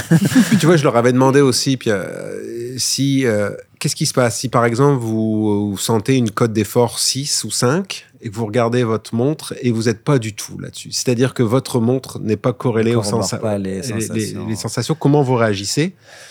Et euh, en général, les gens vont avoir différentes stratégies. Ça, je trouve ça intéressant. Ils vont, ils vont toujours mettre des, des types de causalité un peu différentes. Vont dire, bon, bah, finalement, c'est parce qu'aujourd'hui, c'est une journée où il fait froid, il fait du vent. Hier, j'ai mal dormi, etc. Donc, attribution. euh, pour ne pas dégrader leur expérience de coureur. C'est-à-dire que si tu mettais, ouais, mais parce que je suis poche, ou parce, que, je suis nul. parce que je suis nul, etc. Si les gens vont se dire ça, ils arrêtent de courir, c'est terminé. Donc ils vont toujours, on va toujours avoir des stratégies. Et c'est ça qui m'intéresse, moi. On va toujours avoir un discours, des stratégies discursives, euh, des, des- des choses où on va se dire pour ne pour finalement continuer à prendre du plaisir à la course à pied. Donc, moi, c'est ce qui m'intéresse, c'est que dans une société où on met, où les coureurs vont tout le temps mettre la montre, comment en fait, comment les gens utilisent la montre pour ne pas dégrader finalement leur expérience de coureur. C'est ça qui m'a, c'est ça moi qui m'intéresse. ce que tu dis parce que quand tu lis les récits de course sur Strava, j'adore les récits de course des gens sur Strava parce qu'en fait, tu vois tellement de trucs si tu lis entre les lignes et tu peux voir si la personne elle a euh, plus un style d'attribution interne versus externe. C'est exactement ce que tu as dit. Genre attribution externe, ça veut dire que tu expliques ta contre-performance par des facteurs externes. Que Que tu disais chaud, il y a quelqu'un qui m'a fait un croche-patte, euh, il y avait du vent de face, euh, j'avais pas les j'avais pas les jambes, ça serait comme entre deux. Puis euh, interne, ça serait comme j'ai mal géré mon allure, j'ai mal géré ma course, j'ai été pas concentré. Et si tu regardes les récits de course sur Strava, je trouve que majoritairement c'est attribution externe qui a un rôle aussi de, de contribuer à protéger l'ego d'une certaine façon, puis à délocaliser la responsabilité vers l'extérieur plutôt que l'intérieur, alors que souvent une mauvaise course, c'est les deux. C'est c'est rare que ce soit juste une mauvaise course parce que tu as du vent qui fait chaud. En vrai, s'il fait super chaud, c'est vrai que c'est la chaleur, mais ça se trouve, il y avait aussi en plus un truc interne. Fait que lire les récits de course sur Strava et savoir rédiger ces récits de course et avoir conscience de ce qu'on écrit, je trouve ça une expérience hyper intéressante. Là. Je sais Ouais. pas si, si vous le voyez de la, la même façon. Là. Ouais, bah après, ça revient au, ce qu'on- le- à un point qu'on a cité, c'est ça dépend si tu regardes juste ta course travers ton chrono ou si tu le travailles à travers un processus. Ouais. Parce qu'à Ottawa, on a couru euh, il y a deux, trois semaines, il faisait super chaud. Ouais. Tout le monde n'a pas fait le chrono qu'il espérait. Mais moi, j'ai fait comme une bonne course. J'étais content de ma course, même si l'objectif que je m'étais fixé était irréalisable parce qu'il faisait 35 degrés. Ça reste comme une bonne course, mais je suis, ouais, je suis assez d'accord qu'on se protège. euh, et ça vient aussi avec l'aspect social pour euh, montrer Ouais. que on a échoué, mais euh, on Mais c'est a pas notre faute. Non, mais c'est ça. Et, et- et peut-être probablement que sur Strava, as, euh, comme ta perf était peut-être pas celle espérée, tu as probablement d'ailleurs marqué, peut-être que tu l'as pas fait, j'ai pas regardé honnêtement Guillaume, mais peut-être que tu as marqué Ottawa très chaud, 35 degrés. J'ai juste mis il fait chaud, mais j'ai pas mis que j'étais pas content ou content. J'ai juste Non, mis- mais tu, tu as précisé. Non, mais attends, c'est pas une attaque. Oui, oui, tu as précisé Oui, le facteur précisé externe. Mais ouais. est-ce que c'était pour... Tu vois, c'est toujours intéressant. Après, c'est, je ne vais pas faire ton entrevue, mais, Il prend Mais, des euh, notes quand même. mais c'est ça. Est-ce que c'était, par exemple, pour toi, t'en souvenir d'ici un an? Par exemple, tu vas regarder tes données parce que tu peux aussi t'en servir comme journal pour dire Hey, il y a un an, je faisais ce temps-là sur 10 kilos avec 35 degrés. Donc, si je fais la même perf à, à 17 degrés, ça, il y a quelque chose qui n'a pas marché cette fois-ci Ou est-ce que tu l'as marqué parce que tu sais qu'il y a des gens qui te suivent et que tu te dis Bon, bah, faut quand même que je justifie, entre guillemets. tu mets du contexte. Ouais, c'était Voilà. plus mettre du contexte, mais j'étais content de ma course à Ottawa. Mais c'est sûr, que c'était pas le chrono que je voulais faire. Mais non, je l'ai juste mis pour moi, pour m'en souvenir. Ok. Mais ça, c'est peut-être mon mécanisme Parce que- de défense. Peut-être, mais tout le monde l'a mis. C'est ça qui est intéressant, c'est que t'as pas une personne qui n'a pas contextualisé la performance à- à- à l'égard- au regard de la chaleur. Fait que ça te dit quand même énormément quelque chose. Puis moi, je suis le premier à le dire. Moi, je le sais, c'est un mécanisme de défense. Genre, je Mm. le sais. Ouais. Si je fais un marathon, tu sais, moi, par exemple, à Rotterdam, j'ai vraiment mis de la responsabilité sur l'organisation du marathon de Rotterdam parce que j'ai loupé un ravito sur deux. Fait que Ah j'ai ouais. vraiment dit, l- l'organisation est vraiment responsable de ça. Puis après, en retravaillant, je dis, c'est vrai, mais c'est vraiment ma faute de pas avoir anticipé ce problème d'organisation. Alors, pour la chaleur, c'est pas possible, tu peux pas anticiper, euh, Mm. quoi que tu peux choisir différemment ta course, mais une fois que tu l'as fait, c'est différent. Mais en vrai, tu peux presque tout le temps faire une attribution externe. C'est presque Bah oui. impossible de pas y arriver. Mais moi, avec le temps, puis ça, je pense, que c'est vraiment YouTube qui m'a aidé à le faire. Je dois faire des comptes rendus à une audience. Puis en écrivant, tu sais, je dois écrire un script de ma course. Puis avec le temps, à force d'écrire, j'ai réalisé que je faisais beaucoup d'attributions externes, mais que à tort finalement. Des fois, vraiment, il y avait, j'avais plus de responsabilités que je voulais bien le dire. Et j'ai compris que c'est ça aussi qui m'aide de progresser. Parce qu'à chaque fois que tu le prends pour toi, tu peux modifier un truc. Si c'est pas pour toi, en fait, tu peux rien améliorer, tu vois, finalement. Tu Ouais. vois ce que je veux dire? Ouais. Mais puis je parle vraiment pas par rapport à. Ottawa. À Ottawa, c'était vraiment des, des conditions spéciales que tu veux pas vivre en tant qu'aura. Mais je suis sûr qu'il y a des gens qui vont passer outre l'apprentissage en disant c'est tout la chaleur. Alors que finalement, ça se trouve, la chaleur leur a fait perdre euh, une seule. Tu vois ce que je veux dire? Ouais, Ouais. mais ça, je, pense, je trouve que ça revient toujours au point à chaque fois que je, je mentionne au niveau de l'expérience. Parce que peut-être que c'est les- les- la majorité des gens ou ne veulent pas ou n'ont pas la capacité. Enfin, moi, c'est à force de discuter avec toi que j'ai commencé à, à réfléchir à, à une progression ou à des, des objectifs de processus. Ouais, je comprends ce Mais que tu dire. si- L'éducation finalement. Ouais, bah l'éducation ou l'expérience de dire ok, mais c'est pas tout le temps que le chrono. Et puis au bout d'un moment, le chrono c'est stressant. Puis s'il fait chaud comme à Ottawa, s'il pleut ou s'il y a du vent, bah tu fais quoi? Tu es au début des départ, tu sais pas pourquoi tu vas faire ta course au final.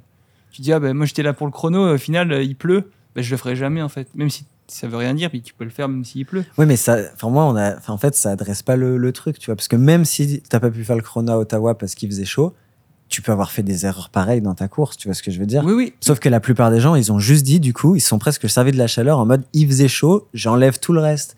Tu vois ce que je veux dire? Et tu peux presque tout. Je connais des gens, puis je, je sais, je cite, je suis pas là ici pour citer, mais qui vont faire que des attributions externes à chaque récit de course, alors qu'en fait, c'est sûr qu'ils ont fait des erreurs. Et pourquoi ne pas valoriser l'erreur publiquement sur Strava? Parce qu'au final, tu vois, c'est super Mais dur. même, même au travail, hein, même, dans, Même- dans ta vie en général, tu vas toujours. C'est difficile C'est dire pas que- moi, c'est pas ma faute.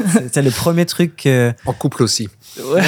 Alors en couple, euh, moi je trouve que c'est encore plus dur là pour de vrai, parce que je, je fais pas une chaîne YouTube sur le couple là. mais, Mais, je pense euh, que le tu fait vois ce que je veux dire ouais, mais le fait d'être euh, d'avoir de l'expérience et de- d'av- parce que tu- une fois que tu l'as fait une fois tu peux plus ne plus le faire De quoi? D'analyser d'oublier les facteurs externes et de dire Ouais, ok c'est qu'est-ce que j'ai fait de mal? Mais tu vois, intéressant. entre guillemets Si tu regardes Cam Levins, qui a fait deuxième, il a pas Mhm. parlé de la chaleur. Et je trouvais ça quand même intéressant. Genre, il a fait deuxième de la course à Ottawa, il a fait Mhm. 28-35, puis genre, il a même pas parlé de la chaleur. Il a fait J'ai donné mon meilleur, Euh, j'ai donné mon meilleur effort, euh, puis euh, genre content du résultat. Mais je trouvais ça fou, tu vois. Moi, j'étais comme, mais d'où Dis-le qu'il faisait chaud. Dis-le que tu valais mieux que ça. Donc, euh, je trouve ça hyper intéressant d'analyser les, les, les descriptions de ce Tu, travail. tu te rappelles, Guillaume, qu'il y a quand même le commentateur d'Ottawa qui dit juste avant le départ les con- conditions idéales pour courir. Je ne sais pas si tu te rappelles ça. Oui. Je me suis dit, mais c'est qui lui? Les conditions idéales. Mais euh, ouais, un jour, on fera un podcast où on analyse euh, nos anciens. Ah, ça serait marrant. Mais euh, il ouais, mais il y a quand même des, beaucoup d'études maintenant qui, euh, qui sont faites sur Strava, en, en, en tout cas en sociologie, euh, ce qu'on appelle la sociologie de la quantification. J'ai des collègues aussi euh, qui, qui, qui travaillent spécifiquement sur la quantification et euh, la montre et euh, le, qui ont fait aussi une, qui, qui ont sorti une étude sur le retrait aussi, c'est-à-dire qu'ils ont demandé à des coureurs comment tu te sens en mettant, en- tu vas faire deux courses, une en mettant la montre, une sans mettre la montre. Ouais. Et euh, donc c'est une technique. hein, et euh, ils ont, euh, voilà, je pourrais, je pourrais partager le. Ah, j'aimerais beaucoup avoir les données, ouais. Ouais, bah, je, voilà. Parce que quand j'ai commencé Runwise, j'ai fait une étude sur des coureurs où je leur disais pendant une semaine d'arrêter de mettre leur montre. Je faisais passer des échelles de mesure avant, au début de l'expérience et à la fin. Et je mesurais des trucs comme le flow, euh, la motivation intrinsèque, Super des trucs comme ça. Et ce que ce qui était, alors je me souviens plus exactement parce que ça fait deux ans et demi, j'ai écrit un article de blog là-dessus, mais ce qui ressortait globalement, c'est que les gens qui, quand ils avaient arrêté la montre, euh, il y avait plus de sentiments de flow. C'est-à-dire qu'ils étaient, j'en ai beaucoup parlé du flow, là, c'est comme euh, la perception du temps qui change, tu as l'impression d'être vraiment dans ton effort, tu oublies le reste, tu full focus et tout ça. Il y avait un peu plus de motivation intrinsèque aussi, euh, mais il y avait un peu moins, euh, je pense, de perception d'effort. Les gens se poussaient euh, un peu moins finalement. Alors, on ne sait pas si c'est positif ou négatif au final, parce que on sait qu'il faut des adaptations pour progresser, mais la montre pourrait faire en sorte que tu dépasses euh, l'effort que tu aurais fait sans montre parce que tu utilises un facteur externe d'effort qui est souvent l'allure. Donc souvent, on te dit, là, tu vas faire euh, 10 fois 1000 à euh, 3,25. Si tu n'avais pas de montre, tu sentirais que 3,25 pour cette journée-là, c'est trop. Mais si tu as la montre, c'est non, je dois faire vraiment mon 3,25. Peu importe ce que me disent mes sensations, je vais le faire quand même. Tu vois. Fait que Mm. les gens, ils avaient plus de montre, ils le savaient plus. Du coup, j'ai l'impression que. Alors, ce, que- ce qui serait vraiment intéressant, c'est de faire cette étude sur une saison entière, de faire deux groupes et de voir si à la fin, en termes de performance, puis de blessures, puis de tout ça, est-ce qu'il y a vraiment. Ça se trouve, tu trouverais qu'en fait, s'entraîner sans montre, ça permet de mieux progresser si tu le sais le faire. On a vu par exemple Trevor Hofbauer qui a gagné le marathon de Toronto en euh, 2022 ou 2021, bref, en 2h09 pour les championnats canadiens, et il courait sans montre. Et il a dit, je suis parti à l'effort, je l'ai senti du début à la fin, tout le monde pensait que je pèterais, mais moi je savais que je le ferais, puis il a gagné. Et que tu as quand même des exemples de gens qui courent sans montre, puis qui surperforment. là. Mais à l'entraînement, il en avait, euh, il en avait ou pas? Parce que, ok, pour la course, je pense que. j'ai- Mais c'est impressionnant quand même de Ah faire ouais, un marathon sans montre. Parce que marathon, c'est différent d'un T'as un 5 ou un 10 sans ouais, montre, ouais, j'ai aucun raison. problème. Un marathon, pour être, faut avoir une confiance en soi qui est quand même importante. Oui, parce que c'est vrai que tu sais pas comment ton corps va réagir au 30e. là. Bah, en fait, c'est facile, hein, jusqu'au 21, on le sait, là.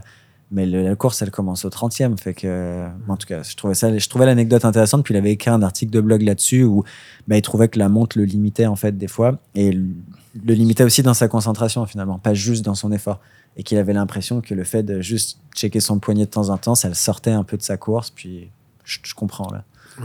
Non, mais c'est un accessoire que tout le monde a, donc c'est intéressant aussi de, Ouais. de, de, de s'y intéresser. Puis peut-être que ça va aussi euh, aboutir sur comment utiliser sa montre plutôt que montre ou pas montre. Parce qu'en fait, je pense que le, le débat Exact, est même pas là, mais comment on utilise et comment on l'utilise pas. Je pense que c'est vraiment ça que j'essaye de faire plus avec mes coureurs aussi. Et euh, je pense que c'est un truc qu'on peut faire qui est assez simple, c'est choisir les affichages de sa montre parce que en fait c'est tout euh, c'est tout optimisé, enfin c'est tout paramétrable ces choses-là. Fait que maintenant moi j'aime bien par exemple mettre juste la fréquence cardiaque, tu vois. Comme ça au moins j'ai juste une donnée puis cette donnée-là elle est pas comme rigide, c'est juste mon une mesure de mon effort. Mais tu sais tu peux mettre juste l'heure aussi si tu veux pour pas arriver Ouais. en retard là. Et C'est Trevor d'ailleurs qui, qui avait fait un podcast et j'avais j'avais changé ça euh, quand je l'ai écouté. Lui il disait qu'un entraînement, avant aussi, il avait la, la distance, la, la pace et autres. Et en fait, au bout d'un moment, il en avait marre. Il a juste mis le chrono total. Le Juste- chrono Donc euh, il de voit juste le chrono, il n'y a rien d'autre. Il dit bah voilà, j'ai une sortie de 1 heure.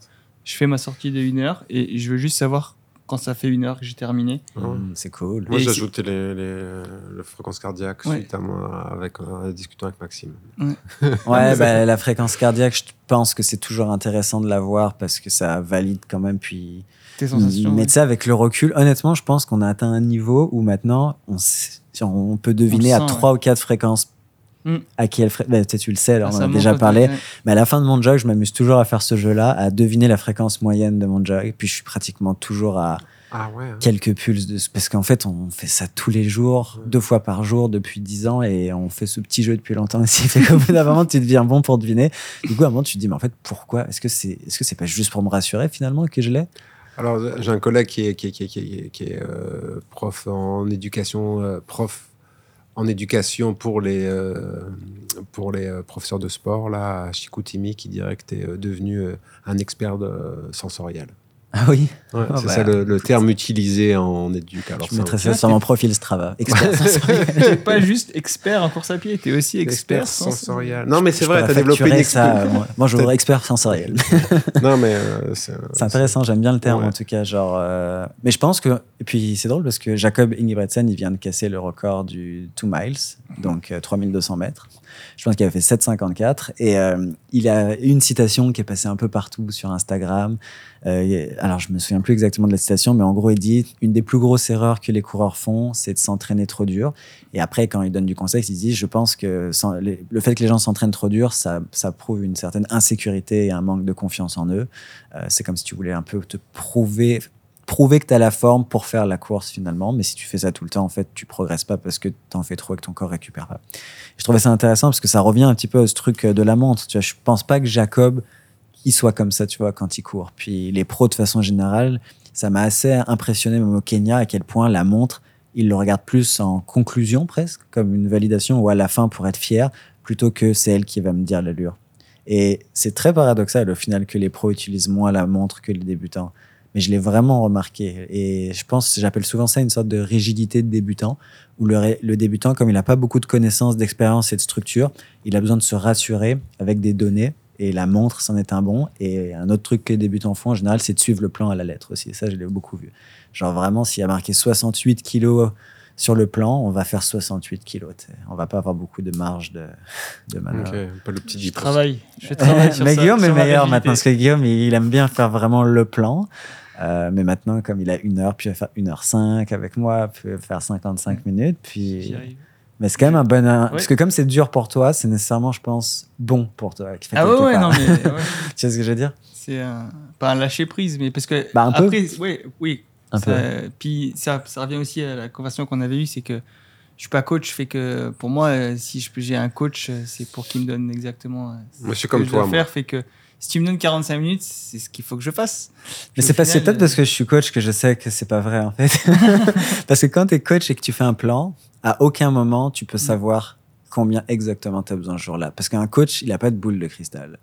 Genre, c'est impossible. Tu vois ce que je veux dire? Ouais, ouais, on a déjà parlé. Puis en fait, je pense que c'est c'est une pensée naïve qu'on a quand on est. Puis c'est vraiment pas négatif. C'est une pensée naïve de peut-être mettre le coach sur un piédestal de grand savant là, alors qu'au fond le coach il tente des trucs puis il sait pas, il se trompe là aussi des fois. Euh, et le rôle de l'athlète, c'est d'avoir de voir quand est-ce qu'il se trompe aussi, je pense. C'est pour ça que pour moi, c'est plus un travail d'équipe que juste le coach qui dit. ta, ta, ta, ta. Après, pour revenir à ton point sur Kenya, que les, les élites ne regardaient pas sa Mhm. montre, est-ce que tu penses que le fait d'avoir euh, euh, un co- le coach qui est dans la voiture à côté et qui te donne les gourdes, et qui te dit exactement, ou même Inge- Jacob Ingebrigtsen, on voit des fois, on voyait son père qui, qui dit ah ça va trop vite, Est-ce que tu penses que ça aussi, ça t'aide à juste te concentrer sur ce que tu fais et pas forcément euh, valider ta montre? Bah, c'est sûr que d'avoir un- quelqu'un d'externe. Dans notre club, par exemple, Doris, il nous donne les splits à chaque tour de piste. Euh, honnêtement, je, je suis à double tranchant là-dessus encore. C'est parce que plus la personne va le faire, plus tu vas t'habituer à qu'il le fasse et moins tu vas prendre la responsabilité de le faire. Sais, moi, des fois, qu'on me donne l'allure à chaque tour, j'aime pas ça parce que je veux que ce soit mon travail. Parce que le jour de la course, ton coach, il est pas là avec toi à chaque kilomètre en train de te dire 4,30, 4,32, 4. Non, il n'y a pas ça là. Hmm. Fait que je pense qu'il faut que tu pratiques aussi le contexte de course à l'entraînement. Euh, c'est pour ça que moi, je suis pas fan de donner les allures tout le temps, mais chacun après a sa façon de, de coacher, mais j'ai tendance à alterner plus. Fait que oui, peut-être que ça, ça l'aide, mais je pense qu'il pourrait vraiment bien le faire tout seul aussi. comprends. Puis si tu fais jamais l'erreur, est-ce que c'est une bonne chose aussi? C'est ça la question. Si ton coach est toujours là pour comme filet de sécurité, est-ce que ça prend pas des vraies bonnes grosses erreurs dans une carrière pour vraiment faire un bon athlète? Tu sais, je pose la question là. Moi, je pense que oui, mais après, ça peut se débattre. Ah, C'est comme un humain, je pense qu'on fait des erreurs et c'est ça qui fait qu'on avance aussi. Fait que... Ouais, je pense. Ouais, et puis développement de l'expertise, là, quand je, je voyais le- l'expérience des coureurs de la montre, etc., il y a eu aussi des. euh, je pense que c'est par essai erreur que les gens ont découvert le mon- la, la montre, ont découvert aussi des fois les, euh, les, les sensations, etc. Donc je pense que c'est ça, c'est vraiment un apprentissage pour le Ouais. coup. Il y a vraiment. euh, voilà, ça fait partie d'un parcours. là. Ouais, 100%. Fait que, bah écoute, euh, je voudrais te remercier Nicolas pour ton temps. Je trouve que c'est un échange vraiment profond, vraiment riche euh, sur des sujets qu'on n'aborde pas assez. Euh, on est parti en freestyle dans plusieurs endroits, mais franchement, j'ai pris beaucoup, beaucoup de plaisir. Toi aussi, Guillaume, Ouais, je c'était pense. génial. J'ai vraiment aimé. Euh, Est-ce que tu as un, un message à faire passer ou euh, Ben, euh, un- merci de l'invitation. Vraiment, j'ai euh, énormément pris de plaisir également. Peut-être le, le, le petit message, c'est qu'on a discuté aujourd'hui de vraiment de la- de l'addiction au sport, des enjeux de souffrance qu'il pouvait y avoir derrière ça et de les reconnaissances ou non en tant que trouble de santé mentale. Est-ce que c'est un trouble de santé mentale ou pas? Puis essayé un peu d'esquiver la question entre guillemets en mettant davantage d'emphase sur les enjeux sociologiques, mais je pense que le message aussi que je veux envoyer aujourd'hui, c'est euh, que la course, ça reste quand même une activité euh, vraiment agréable et vraiment aussi euh, euh, alors de performance, de santé, mais aussi d'accomplissement de soi. Donc je veux pas non plus envoyer le message de dire attention, faut pas courir, et, je veux vraiment dire euh, voilà réitérer mon, mon, mon- moi mon plaisir euh, que j'ai à courir et le plaisir aussi que beaucoup de gens ont à courir. Mon message était juste d'aujourd'hui de de montrer que voilà même la course peut avoir aussi des des enjeux de, de dépendance, mais c'était plus pour réfléchir ensemble sur ce qu'est l'addiction à la course et quels sont les enjeux de, de courir et de notre pratique au quotidien. Mais euh, voilà, ça, je veux pas non plus, euh, je veux faire partir des, euh, comme j'ai dit, des professionnels qui disent quand même que le que l'activité physique et en particulier la course à pied a quand même beaucoup de beaucoup de bénéfices. Eh ben, merci pour ces beaux mots. Je suis d'accord avec toi. Fait que, bah, merci à la communauté pour soutenir le podcast. Euh, vous pouvez retrouver ce podcast sur beaucoup de plateformes. Alors, YouTube en vidéo, mais aussi, euh, il y, a, il y a Podcast Addict aussi. Vous savez que ça existe. Je trouve ça drôle, du coup. Euh, sinon, c'est euh, les classiques, hein, Google Podcast, Spotify, enfin bref, à peu près tous les formats. Fait que, merci beaucoup de nous avoir écoutés. On se retrouve dans un prochain épisode. Ciao.